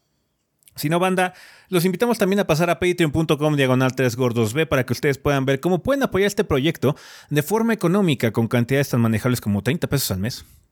Que supuestamente es un dólar. Es una mala traducción de dólar. O si pueden pagar en dólares, les sale más barato. Ese dólar también nos ayuda muchísimo, banda. Eh, entonces, muchas gracias a toda la gente que se ha animado a dar ese paso de apoyar directamente a los gordos eh, para garantizar más años de gordeo. Muchísimas gracias a toda la gente también que nos apoya a través de Twitch. Eh, su apoyo también es instrumental para que sigamos aquí. Y a toda la gente que también ha dado el salto con apoyos económicos a través de YouTube. Ya ven que ya se pueden unir al canal. Ya pueden mandar super gracias, super chats y demás. Así que muchas gracias a ustedes, banda, por todo su apoyo en cualquier plataforma que lo estén haciendo. Pero ahorita vamos a ver qué onda con, con nuestros Lord Bombones. Rafa, ¿quién patrocina el podcast? O bueno, ¿quién patrocina el podcast durante el mes de abril? Porque ya también se está acabando. Sí, pues durante abril nos patrocinaron eh, Consultorio Dientes Limpios, que nos dicen, eh, buen día gorditos, el día de hoy queremos recordarle a toda la bandita la importancia de prevenir y no dejar que molestias pequeñas se vuelvan grandes, no lo piensen más y hagan su cita hoy. También les comentamos que contamos con servicios estéticos para que tunen su sonrisa a su gusto. Contamos con especialistas, sí, tunel. Contamos con especialistas en ortodoncia, brackets y blanqueamiento dental, con lo que por fin podrán tener la sonrisa de sus sueños, como la de Nathan Drake o el Sephiroth si son más malévolos. Síganos en Instagram, dientes, para más detalles y promociones. Pues muchísimas gracias, Consultorio Dientes Limpios. Perfecto, muchas gracias. Gracias. Mauricio Glespan nos dice: Saludos gorditos y banda, espero se encuentren muy bien. Soy Mau Glespan, staff de Technologic PC Gaming and Workstation. Nos dedicamos al ensamble y venta de computadoras, ya sea desde una PC para ver el podcast de los 3GB hasta una PC ultra potente para correr el increíble remake de Resident 4 y ver el perfecto cutis de Leon, pero ahora en 4K, haciendo parries con- a una motosierra con un corta uñas. Invito a toda la banda gordeadora a hacer sus cotizaciones a nuestro Instagram technologicpc.19 o nuestro Facebook technologic19. Y recuerda, si mencionas que eres del ban- de la banda gordeadora al momento de hacer la compra de tu PC, te vamos a dar un periférico de regalo. Radicamos en la Ciudad de México, pero hacemos envíos a todo el país. Mucha suerte con el proyecto, gorditos, y gracias a todos los gordeadores por comprar sus PCs en Technologic. Muchas gracias, Maugle Span. Gracias. Gracias. Eh, muchas gracias. Mega Mario X4 nos dice, banda, los invitamos a vernos en Objetivo Secundario en YouTube. En nuestro último episodio aprovechamos que Mayo está jugando Breath of the Wild de nuevo antes de la salida de Tears of the Kingdom para hablar largo y tendido de la saga, sus historias, sus personajes y los enormes huecos argumentales en su intento de línea de tiempo. ¿No se va a empachar? Yo- yo digo, Seguramente no sé. sí, yo diría, No sé. pero bueno, no sé. Como les comenté en un stream, me metí en una deuda que va a mejorar mi calidad de vida. Compré un carrito para que en lugar de hacer dos horas a mi casa, solo haga 40 minutos. Por esto ya no me será posible apoyarlos por un tiempo en lo que termino la deuda. Quiero agradecerles por este espacio, ya que hemos crecido poco a poco gracias a ustedes y a la banda. No me voy al 100%, solo dejé un apoyo de 30 pesitos, que el gordeo no se crea ni se destruye, solo se transforma. Ya, muchas Oye, gracias, Mario. muchísimas gracias, Mega Mario. Suerte con todo. Suerte, Suerte con, con eso. todo. Mucho ánimo con tu, con tu carro. Que bueno, pues muchas felicidades. Y pues que te sea leve. Que bueno, sí, pues, es recortar el tiempo siempre. Es una mejora Ayuda de calidad mucho. de vida. Ayuda mucho. Muy bien, Mega Mario. Un Ángel Guerrero nos dice: Saludos desde Critical Hit Pokémon Podcast, podcast sobre noticias y novedades Pokémon. Tuvimos una entrevista con Warufi del canal Gordo en Pijama. Él es un youtuber español, español y dio su perspectiva de Pokémon Escarlata y Púrpura, ya que estos juegos están basados en España. Díganme, gorditos, ¿qué franquicia de videojuegos les gustaría que sacara un setting inspirado en su región? O sea, la Ciudad de México. Pues como dijimos, esa broma del Red Dead de, la Revolución Mexicana no estaría mal, ¿eh? Eso está, o sea, sí. O sea, es broma, pero si quieres no es broma. sí, no estaría mal algo así, ¿eh? La neta. A mí me pues gustaría un juego como Sleeping Dogs, pero en la CDMX. Así, así de gráfico. I mean, it's a video game. Sí, I guess. Pero, o sea, lo que tiene Sleeping Dogs es que aparte de ser como un GTA, también tenía como cosas de la ciudad, así como puestos de comida, que ibas, conoces un poquito. Ajá. Eso me gustaría. No estaría eh, mal. Sí, supongo que eso. Ey, ey, ey. Pues eso estaría bien. Me, me gusta esa idea. bueno, pues ahí lo tienes, un Ángel Guerrero. Muchas gracias. Let's Play dice saludos gordos y banda. Los queremos invitar a unas masterclass que tendremos ahí conocer unas técnicas que harán que disfruten más el hobby de pintura de miniaturas. Y son divertidas. Pueden preguntarle a nuestros cuates castores de dientes limpios que se la vinieron a pasar chévere pintando. Hmm. Para nivel novato hasta intermedio. La primera clase se enfocará en la técnica de moda conocida como Slap Chop, misma que se dará el 6 de mayo. Y la segunda clase se enfocará en la técnica pincel seco en color. Y será impartida el 20 de mayo. Cada clase incluye un modelo exclusivo de 40 milímetros, un pincel y el uso de herramientas y tendrá un costo de 300 pesos. Solo hay 12 lugares por clase, pero como oferta y promoción, si liquidan ambos talleres antes del 6 de mayo, obtendrán solo el costo de 500 pesos y además se agrega una bebida gratis en cada clase. Reserva tu lugar y conoce los modelos en Facebook como Let's Play MX o como Let's Play-One en Instagram. Las clases serán los sábados 6 y 20 de mayo desde las 2 pm en calle Niceto de Zamacois 92, Colonia Viaducto Piedad, exactamente atrás de la estación del metro Viaducto, dirección centro, en la Ciudad de México. Gracias por todo, gordos. Ven a casa, ven a Let's Play. Uh, Muchísimas gracias. Pues laptop. Perfecto, suerte con los talleres. Suerte con los talleres. Muchas gracias. Random Human Here nos dice, hola gorditos y banda, soy Random Human, me dedico al diseño y también a la ilustración. Invito a la banda gordeadora a echarle un vistazo a mi trabajo, se los agradecería mucho. Además, comenzaré a hacer comisiones. En Instagram pueden encontrarme como random.human.here. Pueden mandarme un correo el cual se encuentra en mi perfil. He estado un poco desconectado de los YouTubes. Espero que todo haya salido muy bien con la mudanza de Adrián y que todo se encuentre muy bien. Sin más por el... Sí, sin más por el momento, que tengan un excelente inicio de semana. Muchas gracias, Random. Muchas gracias. Eh, Andrés Jiménez Ortega dice: Hola gordos, excelente ya inicio de mes. Compré ese juego que mencionaron en el podcast pasado de Monitos de Palo, Shadow Overloading, y he de decir que tiene buen humor. Va bien el juego y por 200 pesitos lo recomiendo. Saludos. Eh, ah, de, los del del Wii, este, del Wii, ¿eh? El Switch, el, ¿cómo se llama? El Indie Showcase. El, Indie Showcase. Mira, ok.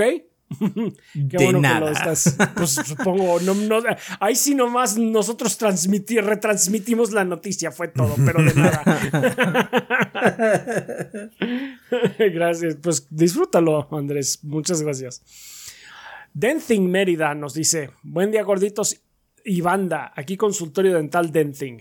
Vengo a ofrecer nuestros servicios dentales, tanto preventivos como correctivos, o si andas turisteando y te atacó el mal de muela, somos la solución. Estamos ubicados en la colonia Nuevo Yucatán, en la ciudad de Mérida, a tres minutos de la Macroplaza Mérida. Informes sobre costos, ubicación y citas sin compromiso por WhatsApp al 9993 90 Repetimos, 9993 90 Hoy me pongo, me voy a poner mamador. Denting proviene del latín dent, diente, y de higia, diosa griega de la limpieza. Muy bien. Ok. Está bien, está bien. Por último, debo decir que mi participación como Lord Von será intermitente, ya que me metí en un lío llamado hipoteca. Sin embargo, eventualmente volveré porque es muy divertido esto de ser patrocinador. Me despido brevemente, pero seguiré apoyándolos en escalones más bajos. Última pregunta temporal. ¿Conocen los cenotes? Sí. O sea, Sí. conozco que es uno. Sé que es uno. ¿No has ido a uno? N- No, yo, no, he- yo nunca he ido a Mérida. ¿No? Nunca he ido a Mérida. Bitch, we have to go. No me ha Eso hay que tocado. corregirlo. O sea, sé, que- sé que es, pero nunca he ido. Sí, Yo he ido más al norte del país. Mm. Mm, Me ha tocado más ir al norte del país, porque aparte viví un mes en, en Hermosillo. mm. Y nunca más, porque el calor me mató. Yo me- La, ventaja, me- me- la ventaja del calor de aquí abajo es que está puerco, pero por lo menos es húmedo. Sí, sí, no, no. De hecho, tuve problemas, este. Tuve problemas en, en la piel, en toda la piel. Ouch. Este. Ay, qué espanto. Y me dijo el doctor, ah, es por el calor. No puedes hacer nada, a menos que vivas siempre encerrado. Mm. Así como, Nice. mm, Perfecto. no. Me voy de aquí.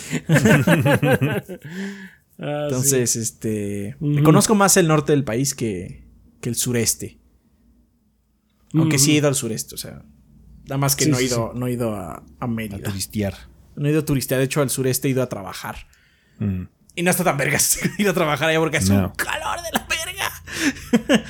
y está húmedo y entonces estás trabajando así como, ¡wey! Algún día me daré, me daré la, la buena vida. Ir a turistear ahí porque aparte la comida es buenísima. No. Sí que lo es. You don't know, man. You don't even know, man. Es, S. Así es. Eh, ah, pues muchas gracias, Delfín Mérida. Este, pues ánimo con la hipoteca.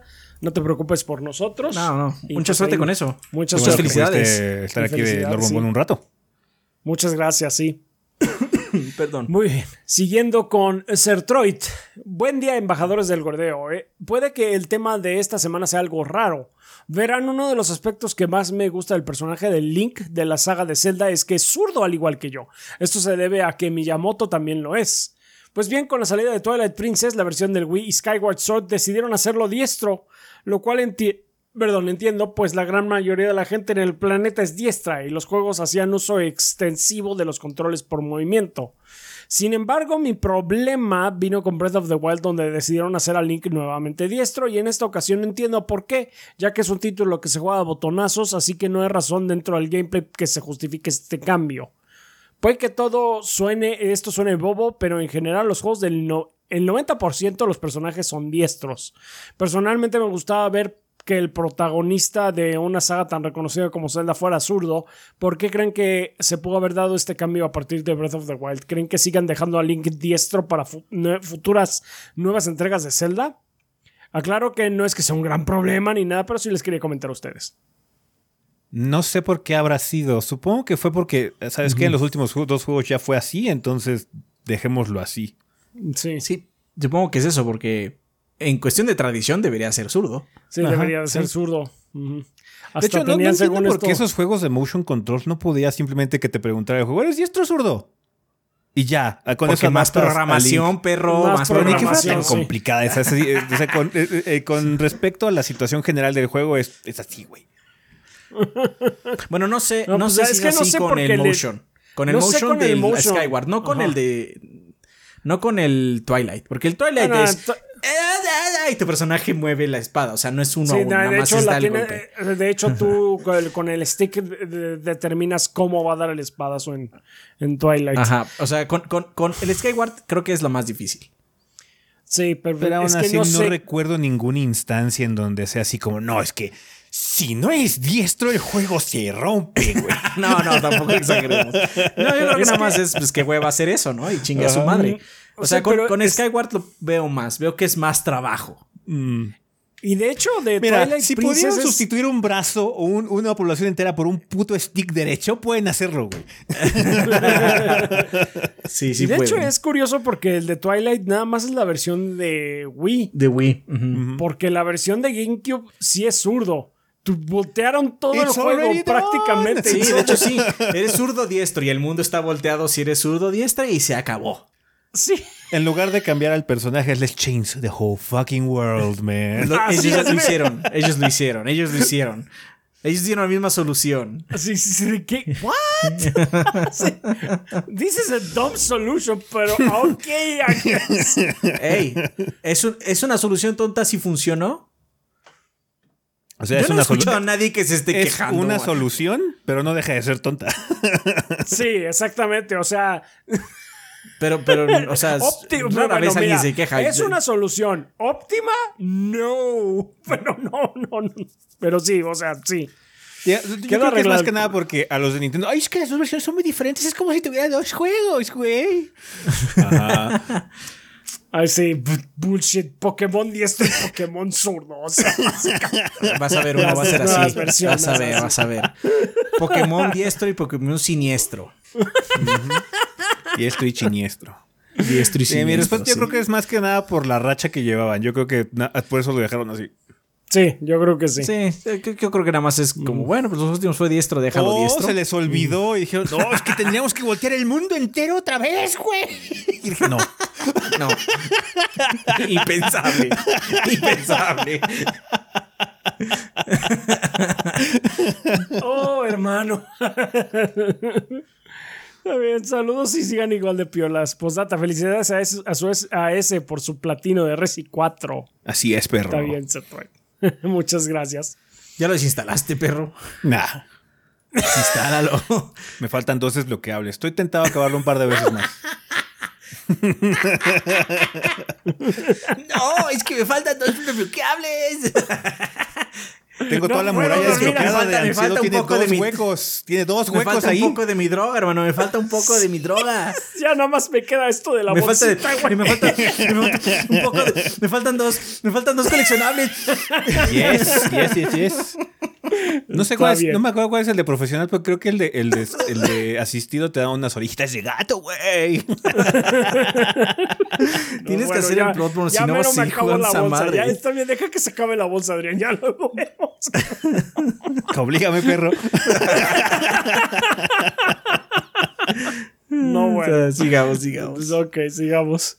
Shadow Ryujin nos dice: Saludos, ¿qué hay gordos? Durante los últimos meses me he estado esforzando en la oficina para conseguir el puesto de mi jefe actual por una promoción que le ofrecieron. Y Ah, esta ok, ok. semana. Ah, bueno, ok. Sí, que porque voy a. Lo voy a destruir. Ah, lo voy a matar. Sí, voy a eso sonaba muy. Voy a destruir su carrera.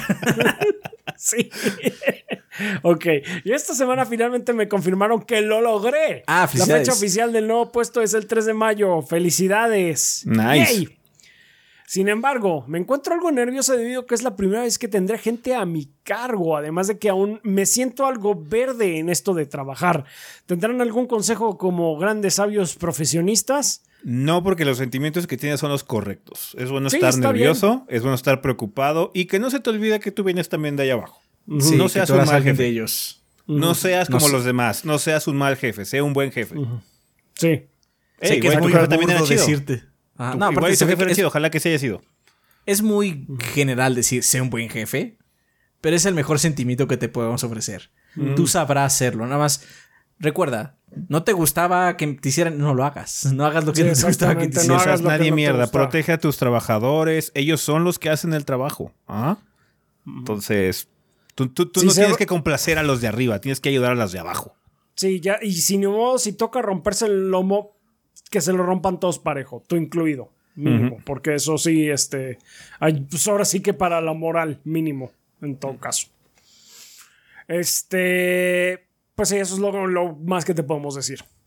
Eh, saludos a ustedes y a toda la banda. Postdata, he estado jugando un juego de ritmo de Hatsune Miku y un amigo me dijo que no podía entender el atractivo de esos juegos. Yo, sin embargo, no puedo dejar de enten- no puedo entender por qué la gente compra juegos de deportes. ¿Hay algún tipo de juegos que simplemente no entiendan su atractivo? Mira, odio golpear a un caballo que ya está muerto, Ok. pero Pokémon kind of. No, yo sí veo ya. Pokémon porque. es, es una, es una, es, es un, es un batidillo de nostalgia con diseño. A la gente le gustan mucho los diseños cutesy de, de Pokémon. Mucho, mucho. Y Tanto pues que no solo importa está- que les metan el Ajá. chayote. Sí, sí, sí, sí, sí, sí. Es que está re padre tener este patito hombre cosa como mi mascota. Entonces, este, hay gente que le encanta eso y lo puedo ver, puedo ver por qué. Mm. ¿Sabes por qué lo sé? Porque a mí me gusta coleccionar mechas de armado. ¿Sirven para algo? No sirven para nada. I like them. Sí, pero no te están metiendo el chayote, Adrián. No, no, no, no. O sea, tengo límites. Tengo límites. Para gente que se controla menos. Hay gente que, hay gente que se puede controlar menos. Mm, no sé, es que como también juego gachas, puedo ver así como el atractivo también de esos, aunque son juegos claramente hechos para joderte, ¿no? Sí, o sea, yo no, yo ya no volvería a tocar un Call of Duty así como de forma más que Pe- arqueológica personal. o antropológica, así de estudio. Ay, ¿qué está pasando aquí? ¿Qué es esto? Pero pues puedo entender por qué a la gente le pero- gusta. Sí. Sí, porque o sea, igual con lo de Miku, pues te late, te late y ya, ¿no? O Es sea, eso, o sea, te- En te otra digo, época hubiera dicho una mamada como, ¿por qué juegan cosas como Taiko Tatsujin? Se ve reaburrido. Pero pues, Adrián 2023 dice, esa mierda esa chingona. Esa es, esa es mierda de la buena. Sí. Sí, no, pues sí, estoy. O sea, mira, yo estoy diciendo. Sí, soy muy honesto. Yo no entiendo ya por qué la piel de Pokémon, pero yo ya estoy viejo. O sea, ya. ya. Entonces, sí, este. Pues ha de ser por eso, seguramente. Entonces, sí, yo veo que la gente lo sigue disfrutando, que sean felices. Tien- Tienen sí. güey. Siguen teniendo Splosh. Entonces, Eh, sí, no sé. Pero pues ahí está. Porque aparte, o sea, luego podrías decir. ¿Por qué les gusta este juego? Y la- las razones luego son muy sencillas. Estoy enojado, quiero quitarme la. la- ¿Cómo se llama? La. El estrés. El- sí, cuando es Dynasty Warriors, ¿no? Porque esos son juegos muy sencillos. Pero ¿por qué, Sí, hecho, sí. Porque es sencillo, por eso lo juego, ¿no? Está bien, es una razón bastante válida. Así es. Pues ahí está. Muchas gracias, Shadow Ryujin.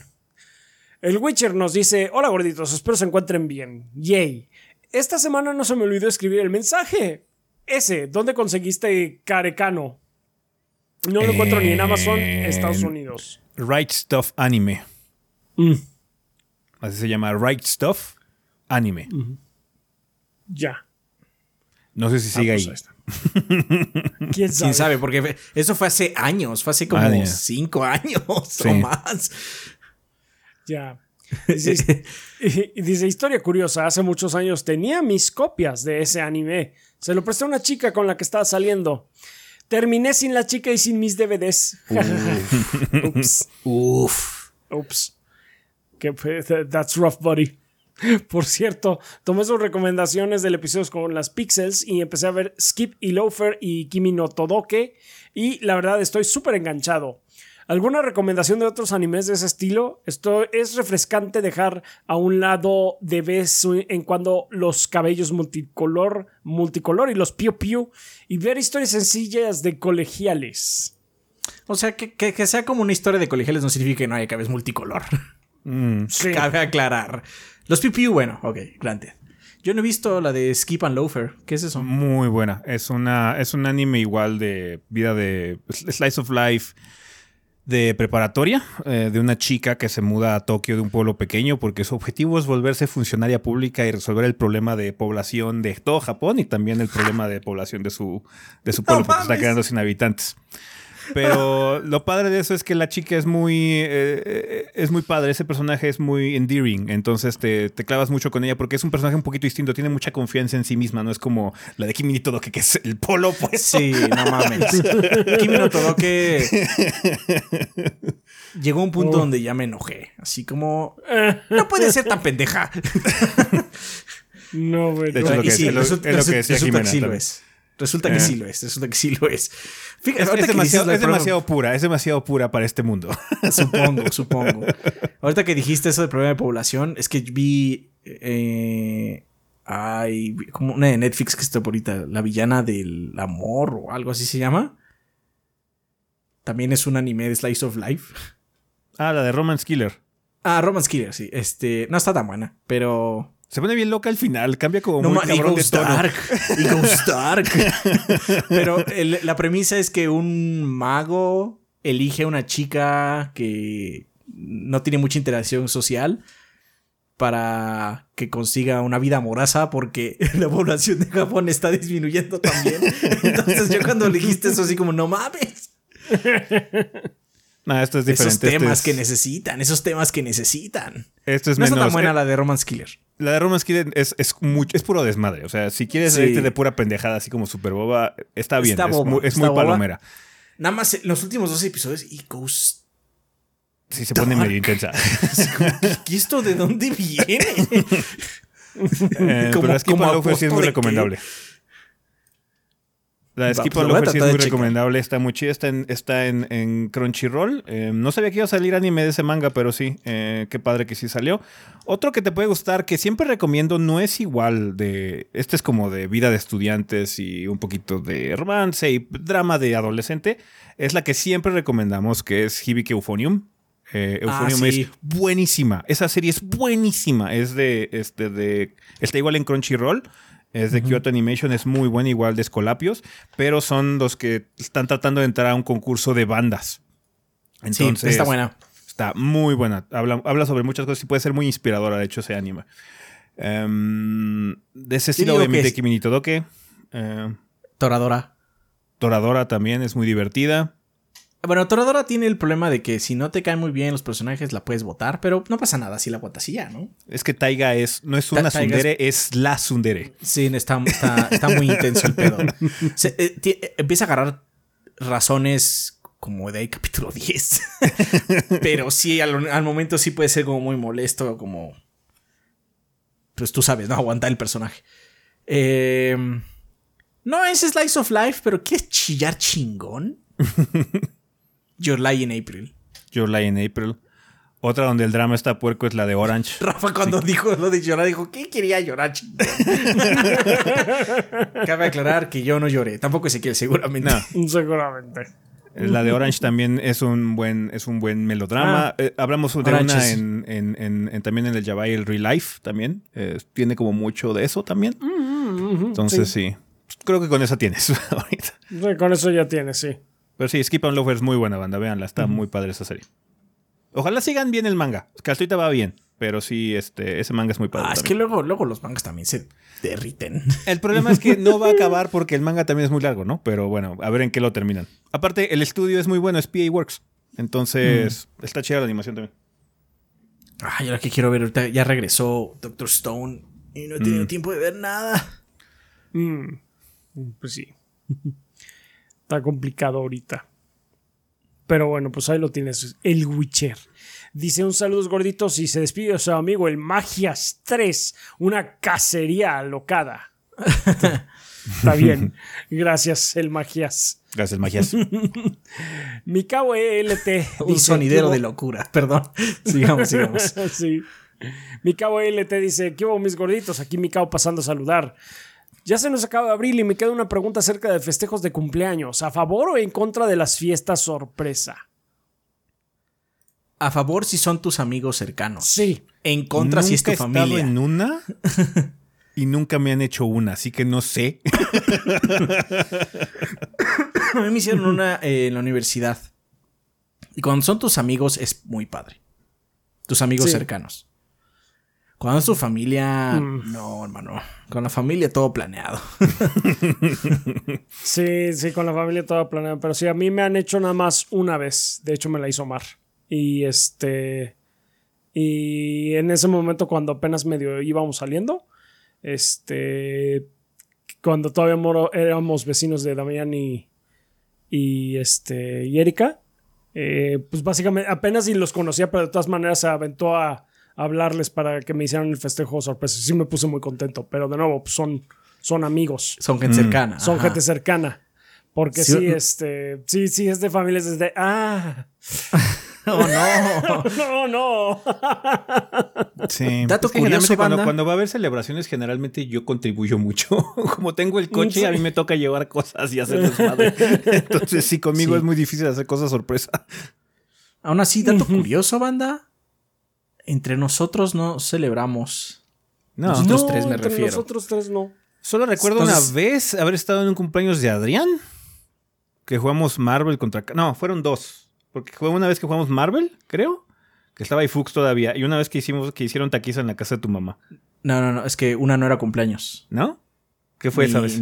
Cuando me dieron mi, mi Ah, el, el título. licenciatura, el, el título. Ya, ya. Ah, sí, cierto, sí. Entonces no fue y la otra fue porque mi mamá quería hacer una taquiza y dijo, pues invita a tus amigos. Hice mucha comida. Está bien. Sí, de Rafa me Este, acuerdo nada más una vez que fuimos al departamento. Sí. Ah, su mamá. el, el, pastel cayó, de Tracer. el de- sí, el, sí, sí, sí, el que se cayó. Ajá. El pastel de Tracer. Sí, sí, sí, ese fue el depa que se. que se cayó en el temblor ya. ya. Sí, el departamento que era de tu sí, mamá, sí. ¿no? No, no era de mi. No, no. Bueno, era o de sea, vivía mamá. tu mamá ahí, me refiero. No. Mm, no. No, ya bebía, Ah, ya bebía solo. no, entonces fueron dos. Porque también hici- hiciste Ah, uno sí es cierto. Sí es cierto. en el, el Una- departamento cuando vivías Cuando todavía con empezando los gordos, cuando todavía vivías con tu mamá, así como antes, antes, antes, antes de todo el desmadre, Oh my god, allá. sí, eh, verde. No me Todavía, acuerdo ni siquiera todavía de estaba ese. Sí, porque Loide, todavía- todavía estaba sí, Loide. todavía ¿Todavía está- estaba está tu perrita. viva? Ajá. Todavía estaba Loide viva. Ah, órale, no, pues no. Me acuerdo Pero fue así como de ese. hace Oh milenios. O sea, Sí. fue como el cumpleaños después de que salimos de la facultad, o sea. No, sí, sí, de- Pero bueno, como puedes ver, no nos juntamos mucho para los cumpleaños nosotros. No los celebramos en ese Anda, sí sentido. que ni me acuerdo yo de ese. Este, no nos celebramos mucho entre nosotros de esa forma. Obviamente nos celebramos de otra, pero los cumpleaños aquí es, ah, felicidades. Y si su cumpleaños luego es así como, oye, vas a ver a tu familia en la tarde para que no hagas stream o lo que sea. Ujú. No, voy a hacer desayuno. Ah, entonces vamos en la tarde, pero nada Sí. más. Básicamente. Sí. luego pasa. Ah, pero pues sí, ahí lo tienes, mi caballo. Te cuentas resumidas. Si, si son amigos, chido. Si es familia, no. No tan chido. no tan chido. Sin más, les deseo muchos podcasts más y les pido a la banda compartan con todos la palabra del gordeo para que ni la abuelita se pierda de los comentarios sarcásticos de ese, las frases creativas y un tanto groseros del gracioso Rafa y las opiniones acertadas del bibliófilo Adrián. Perdón, este postdata. Felicidades Adrián por su exitoso cambio de domicilio. ¿Tienes algún consejo para los que tengan que hacerlo pronto? Lo de las cajas de los libros. Las cajas de los a la libros mitad, como- por el amor de Dios. Las cajas a la mitad. Y no compre una caja estúpidamente grande para mover libros. Este. Y pues. Si van a tener. Si las cosas más delicadas, muévanlas otro día. Un día antes o un día después. A menos de que ya los estén corriendo, ¿no? Este. Las cosas delicadas, computadoras, pantallas. la- Bueno, las pantallas se las puede llevar la mudanza, ¿no? Pero. Este. monitores, computadoras, consolas. Pero de eso, preferencia, si sí. pueden llevárselas antes, es mejor. Y pues paciencia, porque es largo. Es un proceso largo y cansado. Entonces, pues, mucho ánimo. Muchas gracias, Mikao. Tenemos el comentario de Tigre Negro. Gorditos, estoy apostando con unos cuates que la película de Caballeros del Zodíaco será tan mala como Dragon Ball Evolution. ¿Ustedes qué dicen? No Se ve creo que sea así. tan mala como No Dragon creo Ball que así de ¿Sabes mala- cómo podría ser mala si saca del retiro a su mangaka? Oh, wow. Hagan sus apuestas, banda. ¿Pero está en el retiro? ¿Ya se retiró, pues? Ah, No sé. estoy No tengo preguntando. idea. O sea, No no, sé tengo cuál es la idea de situación. cómo I está. don't- I- no me importa lo suficiente Caballeros del Zodíaco como para saber, pero si ya está retirado porque es, una- es un manga muy viejo Es una- y de repente el cabrón dice, ¿está tan mal esta película que me sacaron del retiro? Entonces sí, es lo mismo, porque eso es lo que pasó con Evolution. Eso pasó con Con Toriyama, Ev- wow. Eso pasó con. Evolution, sí. Este, ya no la vimos, banda. No. Rafa le dio miedo y no pudo ir para hacerles el short. Wait. O sea, es que sí estoy eh, proponiéndole a mi hermano llamar a ver si van, pero que tiene que ser ya, yo creo que va, a ser hasta después, porque queremos ir así una Las penas compartidas son menos. Exactamente, por eso. Y porque queremos ir a una función donde así no hay gente para que podamos botarnos de la risa si es Tendrán que ir temprano en la mañana. O O muy temprano tarde. o muy tarde. Exactamente. Entonces, pues, esperen. A lo mejor sí sale ese short, pero no prometo nada. Not yet. Está bien. Eh, pregunta conflictiva de la semana. ¿La michelada es un cóctel? Formen grupos de tres y discutan. Es alcohol con algo más, aparte del alcohol, Así que es sí. un cóctel. Así de fácil. Esa es la clasificación Ya. de cóctel. La coca con ron es cóctel, güey. O sea, la- una cuba es un cóctel. Sí. es un cóctel muy viejo, eh, muy icónico, pero es un cóctel. Pero no deja de ser un cóctel. Así es. La neta de bebidas no sé un carajo. No, Así eh. que no voy a decir que sí. Sí.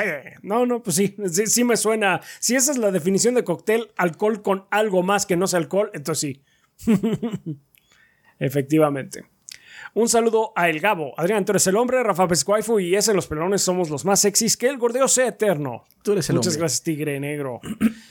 También nos patrocinan, bueno, nos patrocinaron este mes de abril Aladdin Sane, Belzirk, Blue Nacy, Tonkotsu Bob, Fabián Villegas Gutiérrez, Dalamar 1976, Enrique Mugrimau, Selmonelo, Ricky Rookies 73, Jojo Manito, Maurox 147, Verdebete, Miguel Ángel de Riquer, Bleeding Beetle, Mr. Fly 21, Yonis Vergara, Guillermo Contreras, Kionashi, Mapachito Sarnoso, Diego Morroy Fraustro, Mario Montenegro, Obed, Eric Centeno, Bubble Govers, Pedro Alberto Ramírez Arciniega, Eric Heredia Olea, Secado, Aarón Álvarez, Gas D, Celtic Bastard, Mugiwara no Cronos, Hideiki, Armando Sanser, Denis Flores, Nefog, Esvin Zamora, Pablo Manuel Valenzuela Ochoa, Carótido y Esteban Meneses. Muchísimas gracias a todos nuestros Lords Bombones que se aseguran que Adrián y yo podamos eh, vivir de el gordeo, podamos eh, seguir con ustedes aquí día con día, trabajando en lo que tanto nos apasiona. Eh, igualmente les queremos dar a todos un, saludo y un agradecimiento a todos nuestros Patreons que como mencionó ese hace ratito, a cantidades que esperamos son, son, tan manejables como un dólar o 30 pesos, pesos por una mala conversión de Patreon, eh, pues también nos apoyan muchísimo. Es como si al mes a mí ustedes me invitan un café o Adrián unos chocorroles. Eh, también les damos gracias a la banda de YouTube. Muchas gracias por estarnos mirando. Si están en el estreno, pues les mandamos un saludo al chat. Un saludo pregrabado, no estamos en vivo. Esto, esto ya se grabó. Entonces, pues eh, un saludo ahí al, futuro. Eh, también queremos darles las gracias por si nos dejan un super gracias, nos dejan un super sticker o si nos siguen, también nos ayudan muchísimo. Eh, y también, pues muchas gracias a la gente ahí que nos sigue y nos apoya en Twitch. Pues esta semana ya acabamos dos series en una semana. Sí. Afortunadamente ya Resident Evil 4 Remake y Metroid Prime Remake, dos remakes ya se acabaron y pues eh, pudieron ver un ratito más de Dark Souls 2 y pues ahí estuve, estuvo jugando Adrián Jedi eh, Survivor. Entonces pues ojalá lo hayan disfrutado. Muchas gracias a, en general a toda la gente eh, pues que nos ve, nos sigue y comparte la palabra del gordeo. Ustedes son la sangre del proyecto. Y sin ustedes pues no estaríamos aquí. Muchas gracias por todo, banda. Muchas gracias, banda. Así Gracias. es.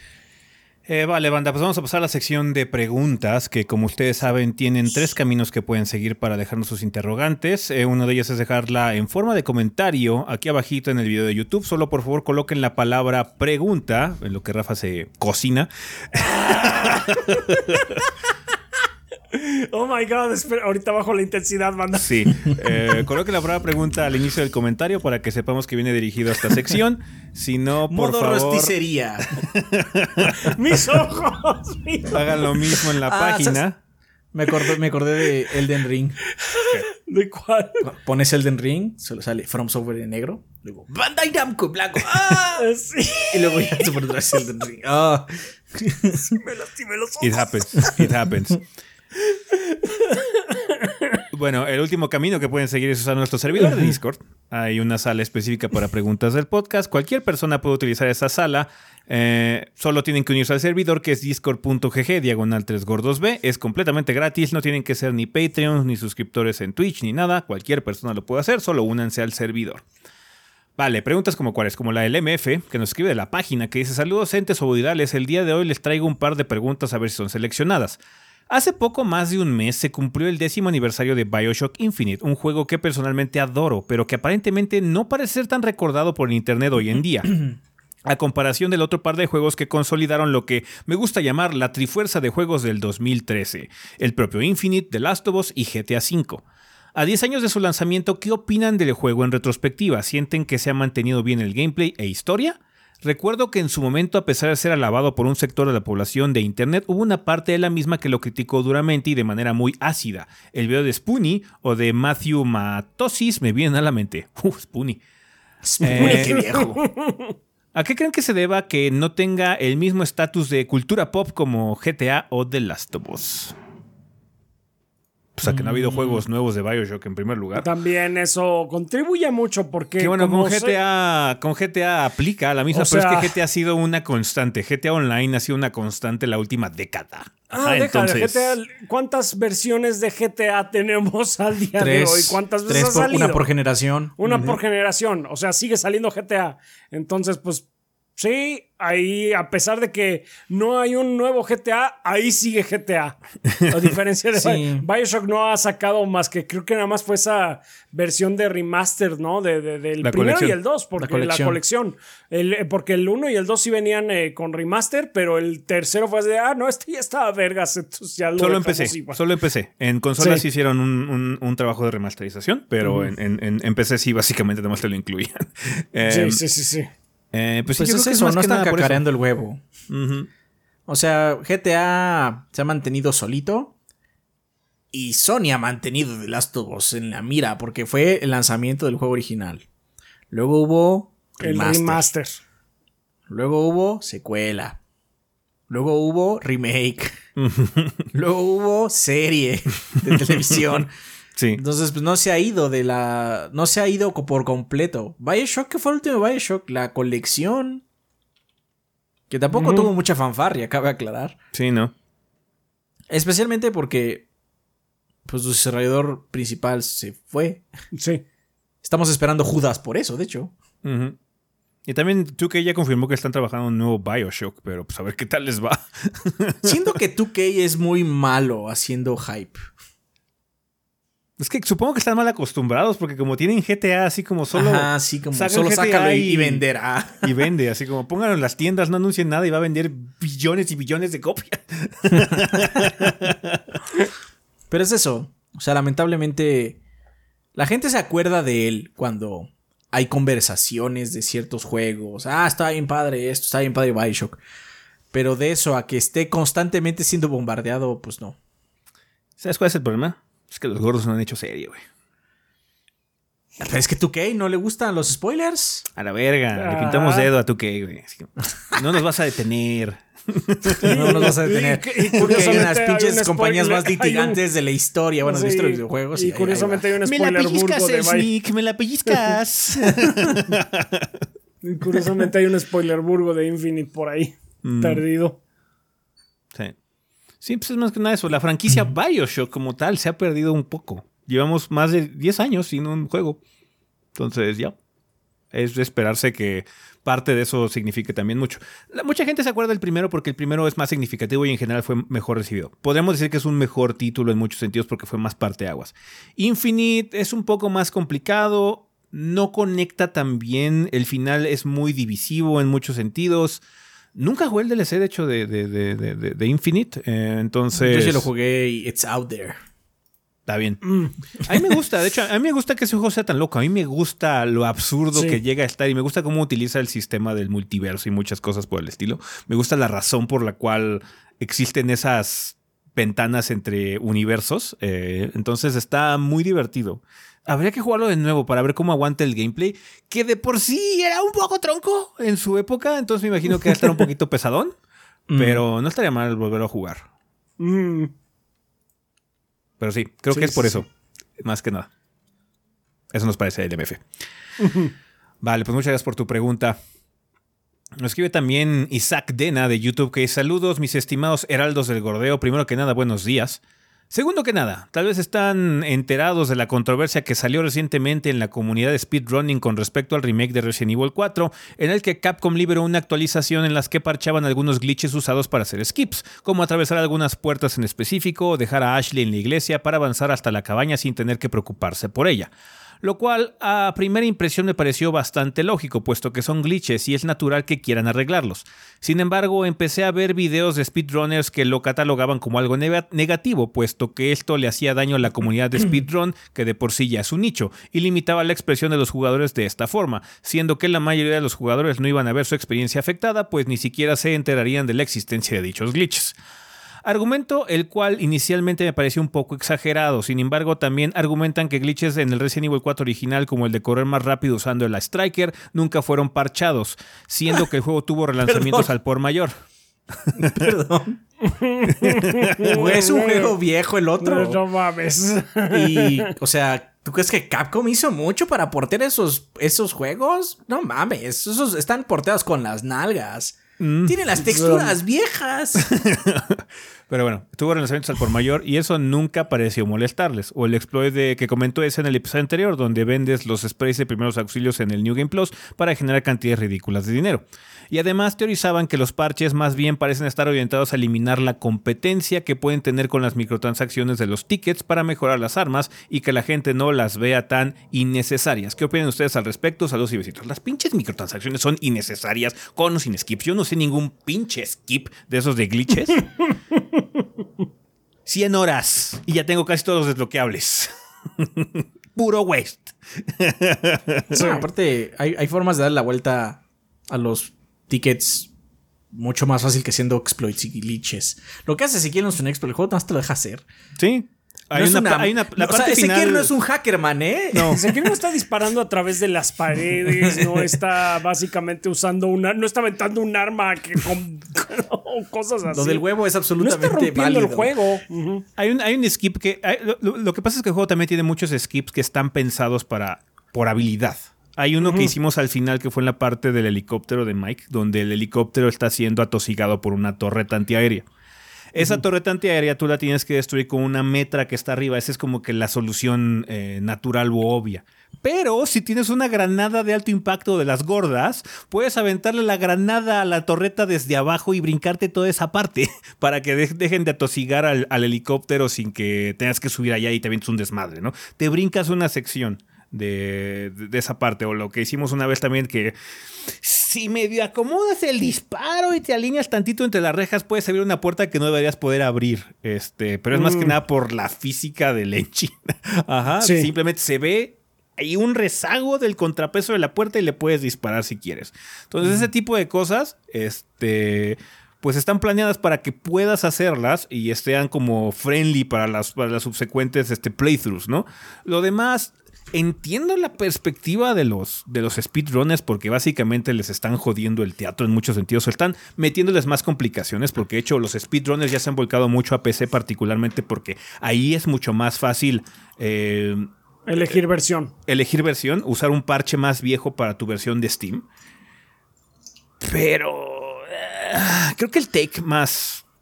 Em, sensato, que tengo de, de parte de eso es que los desarrolladores de videojuegos y los speedrunners deben actuar como si ninguno de los otros existieran para ellos mismos. Es decir, los speedrunners, que les importa un carajo lo que hagan los developers, y a los este. y a los desarrolladores que les importa un carajo lo que estén chillando los speedrunners.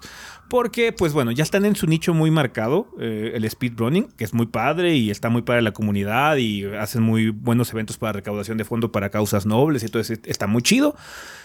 Pero son así. son así en un mar, en un océano de usuarios. Entonces, no veo una razón en particular por la que las compañías de desarrollo deberían enfocarse o tomar particularmente en cuenta las necesidades de esa comunidad, específicamente porque son muy personales. Digamos que entiendo por qué les gusta la idea de que, ah, es que el parche tal es la versión más rápida de ese juego. Entiendo por qué, pero también está la otra. Ah, es que ahora este nuevo parche nos pone estas restricciones. Ahora, ¿cuál es la forma más fácil de terminar el juego? Es un, como un nuevo reto que lo quieras tomar o no lo quieras tomar, ya es bronca tuya en ese sentido. Entonces, pues sí, también por eso existen muchas versiones o muchas clases de speedruns, hay muchas categorías. La categoría sin glitches, la categoría bla, bla, bla, la categoría con el 100%. Entonces, ya. Ah, ah, sí, además, este, en sí, la, comunidad de speedrun, hay gente pues, que no se dedica tanto a, a hacer el speedrun como tal, sino encontrar ese, justamente esas rutas. Porque a lo mejor sí parcharon los que teorizan, los que teorizan. Sí, los que teorizan. Pero a lo mejor algo por ahí se pudo haber roto o algo así. Entonces a, volver a buscarlo es, ¿quiero volver a entrar en eso o ya la chingada? Sí. Entonces, yo entiendo los dos puntos y creo que ahorita estamos en un balance que funciona particularmente bien. Puedes hacer, elegir parche en Steam o en la versión de PC bien, hazlo. Si realmente quieres jugar con esos glitches, lo puedes hacer. Para las... Es una... eh, es una abstracción. Para las 10 personas que lo van a hacer de entre los 100 o 1000 que realmente juegan el juego, pues ahí está esa opción que pueden seguir. Si ya les gusta romper el juego y meterse en paredes y hacer glitches, pueden meterse a Steam a ver ese desmadre. Ajá, entonces, ya. Lo, lo de los glitches, pues sí es más que nada también para pues, ofrecer algún un producto de calidad al final de cuentas, ¿no? Eh, Sí. Y si eso, lo de los tickets, están haciendo un pésimo trabajo porque puedes arreglarlo sin hacer nada de speedrunner. Sí, o De sea, eh, o sea, el, el glitch de la puerta. Eso nada más me suena a conspiración. O sea, no, es que el, el- hecho de que existe el glitch de la puerta es. eh, Por eso no compro el ticket ese de microtransacciones. No lo compro porque es estúpido. Si ya estás a ese nivel, a ese nivel de. De proeza en el juego, claramente no necesitas de dos maneras el ticket. Ya lo jugaste más de 100 horas, ya hiciste más de un Ezequiel. Ajá. Sí, sí, Sí. sí. Sí, sí, sí. Ya, pues es lo que pensamos y no hay como mucho más. No, no Sí, siento que y- sea un problema particularmente grave. Y perdón, pero poner el otro juego, el Resident Evil 4 de original, el 4 original, no es regla de nada, porque esos ports son muy flojos. Solo Sí. son para que corran y ya. Yo creo que si hubieran hecho un trabajo así de vamos a actualizar las texturas, vamos a modificar esto, hacer ajustes, hubieran corregido varios errores. Sí, definitivamente sí lo hubieran hecho. Sí. Porque, y además eso que comentan de que es que la mayoría de la gente no se va a topar con eso, pero, y la gente que sí. O sea, básicamente ya me jodió una parte del juego, o sea, por- que es la primera vez que lo juego y por X o Y razón, atravesé esta puerta y ya me perdí de parte de la historia. Es, par- es, es a ver ese muy escenario. poco probable por cómo tienes, Es cómo tienes que ese glitch. probable, pero, también, eh, también entiendo a los desarrolladores. Oye, nos esforzamos en hacer esta pitch secuencia. Ahora la haces, cabrón. Sí, básicamente. Jimmy no vio a su familia cinco días para hacerla, ahora la ves. Ah, so dark. Sí, o sea, digo, digo, entiendo los dos lados. Digo, los speedrunners entiendo que les compliquen más la existencia y pongo una división entre la gente que hacía speedrun en consola y PC, pero de por sí ya eh, no es como si el hecho de que no parchen Resident Evil 4 era una solución general para toda la industria. O sea, por eso es- juegan más en PC ya los speedrunners. Aparte, había una mamada. Me acuerdo que, no sé si es en el Resident 2 o 3, el remake, donde entre más FPS tiene tu cuchillo hace más daño. Es la del Resident Evil 2. Ajá, o sea, ¿qué es esa mamada para los speedrunners? O sea, ¿el, el- ¿es pay to win con el rig más poderoso? De hecho, fue una controversia, sí, básicamente. Ajá, fue una era pay to win. controversia. Entonces, digo, entiendo muy bien. Eh, La controversia es una controversia, veo por qué es controversial. Sí, pero siento que es un problema así de pequeño. La verdad, no, no, no, no creo que realmente lo que ocurra con Resident Evil 4 genere una solución o no. Entonces, sí, siento que deben estar separados. Que los speedrunners no dependan de los developers, hagan su propio desmadre. Y los developers que les valga verga también. Como si no existieran los speedrunners también. Ujú. Vale, pues muchas gracias por la pregunta. Isaac, también nos escribe Darion Kinomori de Discord que dice, buen día gordos, los saludos del trabajo a espaldas de mi jefe. Escuchando el Oh. podcast, mencionaron que conseguir la Ultimate Edition en turno de Street Fighter VI sería prácticamente llegar a la cola del tiempo de vida del juego y me entró una duda. Puedo entender una cosa desde mi posesión de fan casual de la saga, y es que implica que hay menos gente que está jugando de manera activa una vez que se acerca el fin del tiempo de vida. Pero en mi, en mi poca experiencia jugando Street Fighter V, cuando lo regalaron reciente en el PlayStation Plus Extra, no tuve problemas de encontrar a alguien con quien jugar. ¿En qué afecta llegar a la cola del tiempo de vida? ¿Será algo que no estoy viendo por jugar relativamente poco o es algo que afecta más a los jugadores más hardcore? Ok, había más gente porque lo regalaron. O sea, sí, eso es medio obvio. es como medio obvio. ajá. Sí, sí, sí. Este, te- obviamente había un boom de gente nueva porque Mm. lo regalaron y tú entraste en ese boom. Pero si tú compras el juego, no, no, en un- no en una ventana donde lo regalen, tú compras un juego, el juego nada más y ya está muriendo la comunidad y te metes al online, hermano, te van a tocar con puros monstruos. O eso, o te va a costar un huevo encontrar, Encontrar gente. Mm, Encontrar gente. Samurai Showdown. Sí. Que siempre Con un- Street Fighter, eh, sí, de hecho sí, Samurai. Con Street Fighter es un caso particular porque es Street Fighter. Eh, Son juegos que son muy populares en, en general y algo que ocurre mucho con Street Fighter es que la gente es muy necia. eh, en muchos sentidos. Entiendo muy bien, cada quien con sus gustos, pero hay gente que se queda. Es que este es el Street que me gusta, ya probé el 6, pero el bueno era el 5, güey. O el bueno era el El bueno era el 4. cuatro. El bueno era el 3, güey. Entonces mucha gente se queda en, sus- en su juego en particular y se quedan viviendo Sí. y hay una comunidad. ¿Todavía puedes jugar, por ejemplo, Street Fighter 4? Eh, ¿Todavía hay online? Todavía hay online. Todavía hay Eh, online del 4. Pero es Pero, muy distinta la, la vibra. Es Sí. muy distinta la vibra eh, en particular. Va a, haber un- va a haber una bajada. Ahora que salga el 6, el 5 se va a ir para abajo, pero luego va a empezar a volver a subir otra vez. Porque hay gente que va a estar muy acostumbrada al 5 y van a querer siguiendo participando ahí. ¿Ah? Em, Mm. Con los hardcore, bueno. pues realmente no, porque los hardcore compran día uno, bro. Sí. Ahora Sí. bien, también no lo vas a sufrir tanto porque, como bien lo dices, casi no juegas. No lo vas a sentir. Sí. Sí, sí, sí.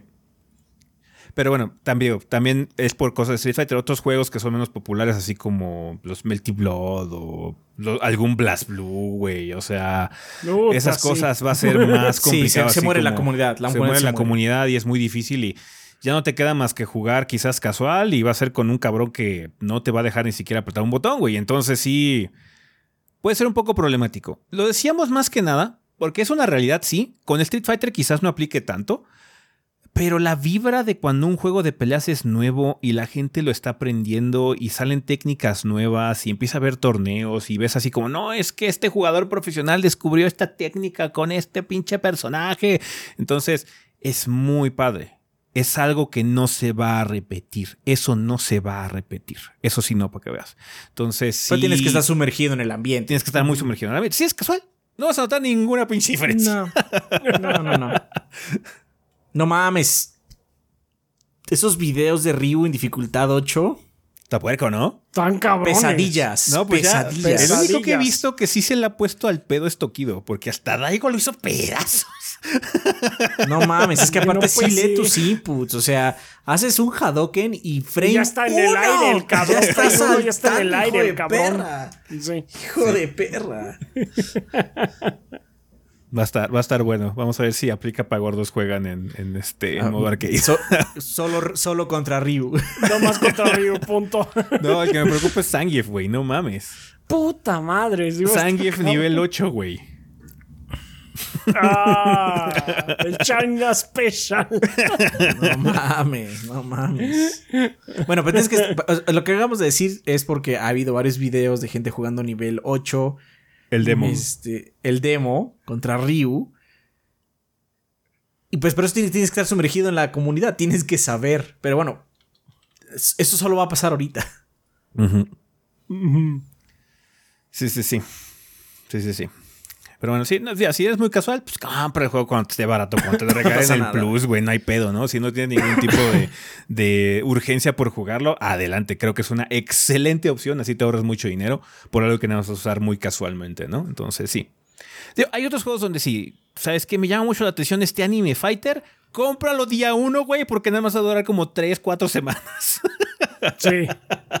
Yo pensé que decir 3, 4 meses. No, pregúntale a DNF Duel o a Gran Blue Oh, Fantasy. sí. DNF Duel ya, sí, se fue al traste. Pues. Ah, mira, sí tiene su comunidad muy aguerrida, pero pues sí, o sea, realmente en el gran esquema de las cosas, it's nothing now. Ok. El Gran Ok. Blue Fantasy supongo que por su este versión turbo. No, pues es que ya va, va a salir un- lo que dice Maximilian Dudes, que en realidad Gran Blue Fantasy no ha salido todavía. Ya va a salir la versión que tiene rollback. Sí, sí, básicamente. Sí, sí, sí. Puede pasar lo raro, ¿no? Puede pasar el Tekken 7, ¿no? Que de hecho Tekken 7 está, es- estaba mejor en los años finales que al inicio. Entonces, de hecho, sí. Sí, pero eso es una suceder. anomalía. Sí, Eso es una anomalía. Sí. Ya, ya, ya. Pero bueno, sí, lo decimos más que nada por eso. Eh, Hay muchos factores y depende mucho cómo aprecies los juegos de pelea. Si estás muy metido en la comunidad, esos, esas semanas iniciales de un juego de pelea nuevo, tan grande como Street o Mortal o Dragon Ball Fighters o un Marvel contra Capcom, son muy padres. Son muy padres. La comunidad se tiene mucho hype, está como muy contenta y descubriendo algunas cosas. Entonces, sí. Ya, ya, ya. Vale, pues bueno, banda, esas serían todas las. eh, ah, no, creo que tenía un postdata. Sí, perdón. Dice, by the way, no fue mudanza como tal, Pero el año pasado ayudé a mi esposa a llevarse una maleta llena de libros que dejó hace años en su vieja casa antes de que empezáramos a vivir juntos. Y hijo de su madre, ¿cómo pesaba la chingadera? Mi empatía hacia Adrián. Pero Adrián no hizo eso. yo, yo no cargué los, las cajas. O sea, obviamente sí cargué algunos libros y todo, pero pues, para eso está la mudanza. Además. No se los llené. No, no hay que llenar las cajas a la mitad. Lo que moví fue este mochilas con libros, eso sí, sí. Que si no, me hubiera salido más cara la mudanza. Está bien. Porque te hablo, o sea, cuando hacen la cotización es cuántos libros te dicen. ¿Cuántos libros? No les voy a decir porque la cantidad de libros que tengo es ridícula. Este. Pero lo reduje a la mitad. Ya los había contado. Dije, lo redujo a la mitad y la otra mitad yo me la fui llevando. Así en ratitos. Está bien. Vale, pues bueno, banda, sería todo con respecto a la sección de comunidad. Muchas gracias por sus preguntas. Ojalá podamos contar con ellas para el siguiente episodio. Y pues chingón, vamos a terminar este desmadre, así que a despedidas.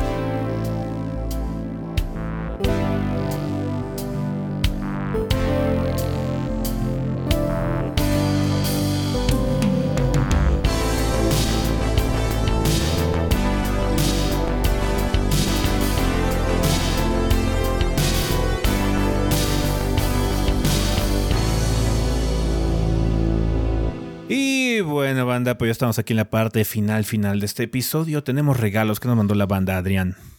Juan Wurstrada, sea que dijo, perdón, dice, estimados gordos, me gané en una rifa de Gamescom dos códigos que dan el derecho a comprar un boleto wildcard para el evento de Gamescom 23. Eh, yo ya usé uno para mi boleto, pero puede que a alguien de la banda le sea de utilidad eh, el otro. Recomiendo usar la página en idioma alemán, dado que en inglés no reaccionaba a la página y solo me ofrecía boletos normales. Okay. El boleto de acceso al primer día, que es el 23 de agosto del 2023. Y entra uno como si fuera prensa. Más información en la foto que agrego en el correo. Ojo, tiene solo validez hasta el 10 de mayo. Ok. Y si alguien está en Europa que se pueda llevar el boleto y puede ir a Alemania. Así es. Muchas gracias. Pues sí. Mm. Gracias, Juan Wurst de Estrada. Adam Camacho nos dice: Gordos, regalos, cumpleaños, mis piernas, ble. Este, y nos da eh, códigos para 14 eh, monedas para Kart Riders Rift, eh, pack Crobian Anomaly Dragon para Century of Ashes, Century Age of Ashes y paquete inicial Season of Hope para Smite. Saludos y feliz cumpleaños a Palafox y a J8A. A la A de hecho. Gracias. Sí. Y Joseph Ochoa dice: Saludos gordos. El martes fue mi cumpleaños y el Adán GX y, el de Adán GX, perdón. Y como no quiero que se. Como no quiero que los rompe piernas me, eh, me hagan una visita, les traigo un link para tres meses de Apple Music. Y dejó la liga. Ok. Se cuidan, gorditos. Muchas gracias, Joseph. Gracias, Joseph. Perfecto. Pues muchas gracias, banda. Estos códigos van a estar en nuestra cuenta principal de Twitter a lo largo de los siguientes días. Vale, ¿tenemos algo que recomendar en esta sección? Me gustó mucho el Jedi, pero aún así recomiendo mesura. Espérense a que pongan parches y todo. Mm. Sí, sí, sí, sí, En todo caso está, bueno el juego, pero, sí, Yo me voy a aguantar a que, saque la mini para, para recomendar este Advance Wars. Está bien. Eh, ¿Recomendarías Santo Sella, la peliculona? Todavía no la he visto, entonces seguramente no lo haré, pero de todas maneras ya veremos. Eh, yo les recomiendo mucho Dredge Banda, el juego este de pesca con toques mm. Lovecraftianos. Por favor, vayan a ver la mini. Si, si les suena un concepto muy raro, vayan a ver la mini para que vean bien qué pedo.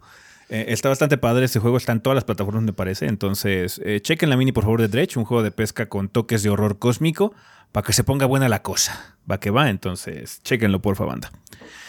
Vale, pues bueno, con esto terminamos ya esta, este episodio. Nada más queda agradecer a la gente eh, que nos apoya a través de Patreon, a través de Twitch, a través de eh, comprar productos en la tienda. Muchas gracias a toda la gente que nos apoya también aquí en YouTube. Un saludo a los del chat.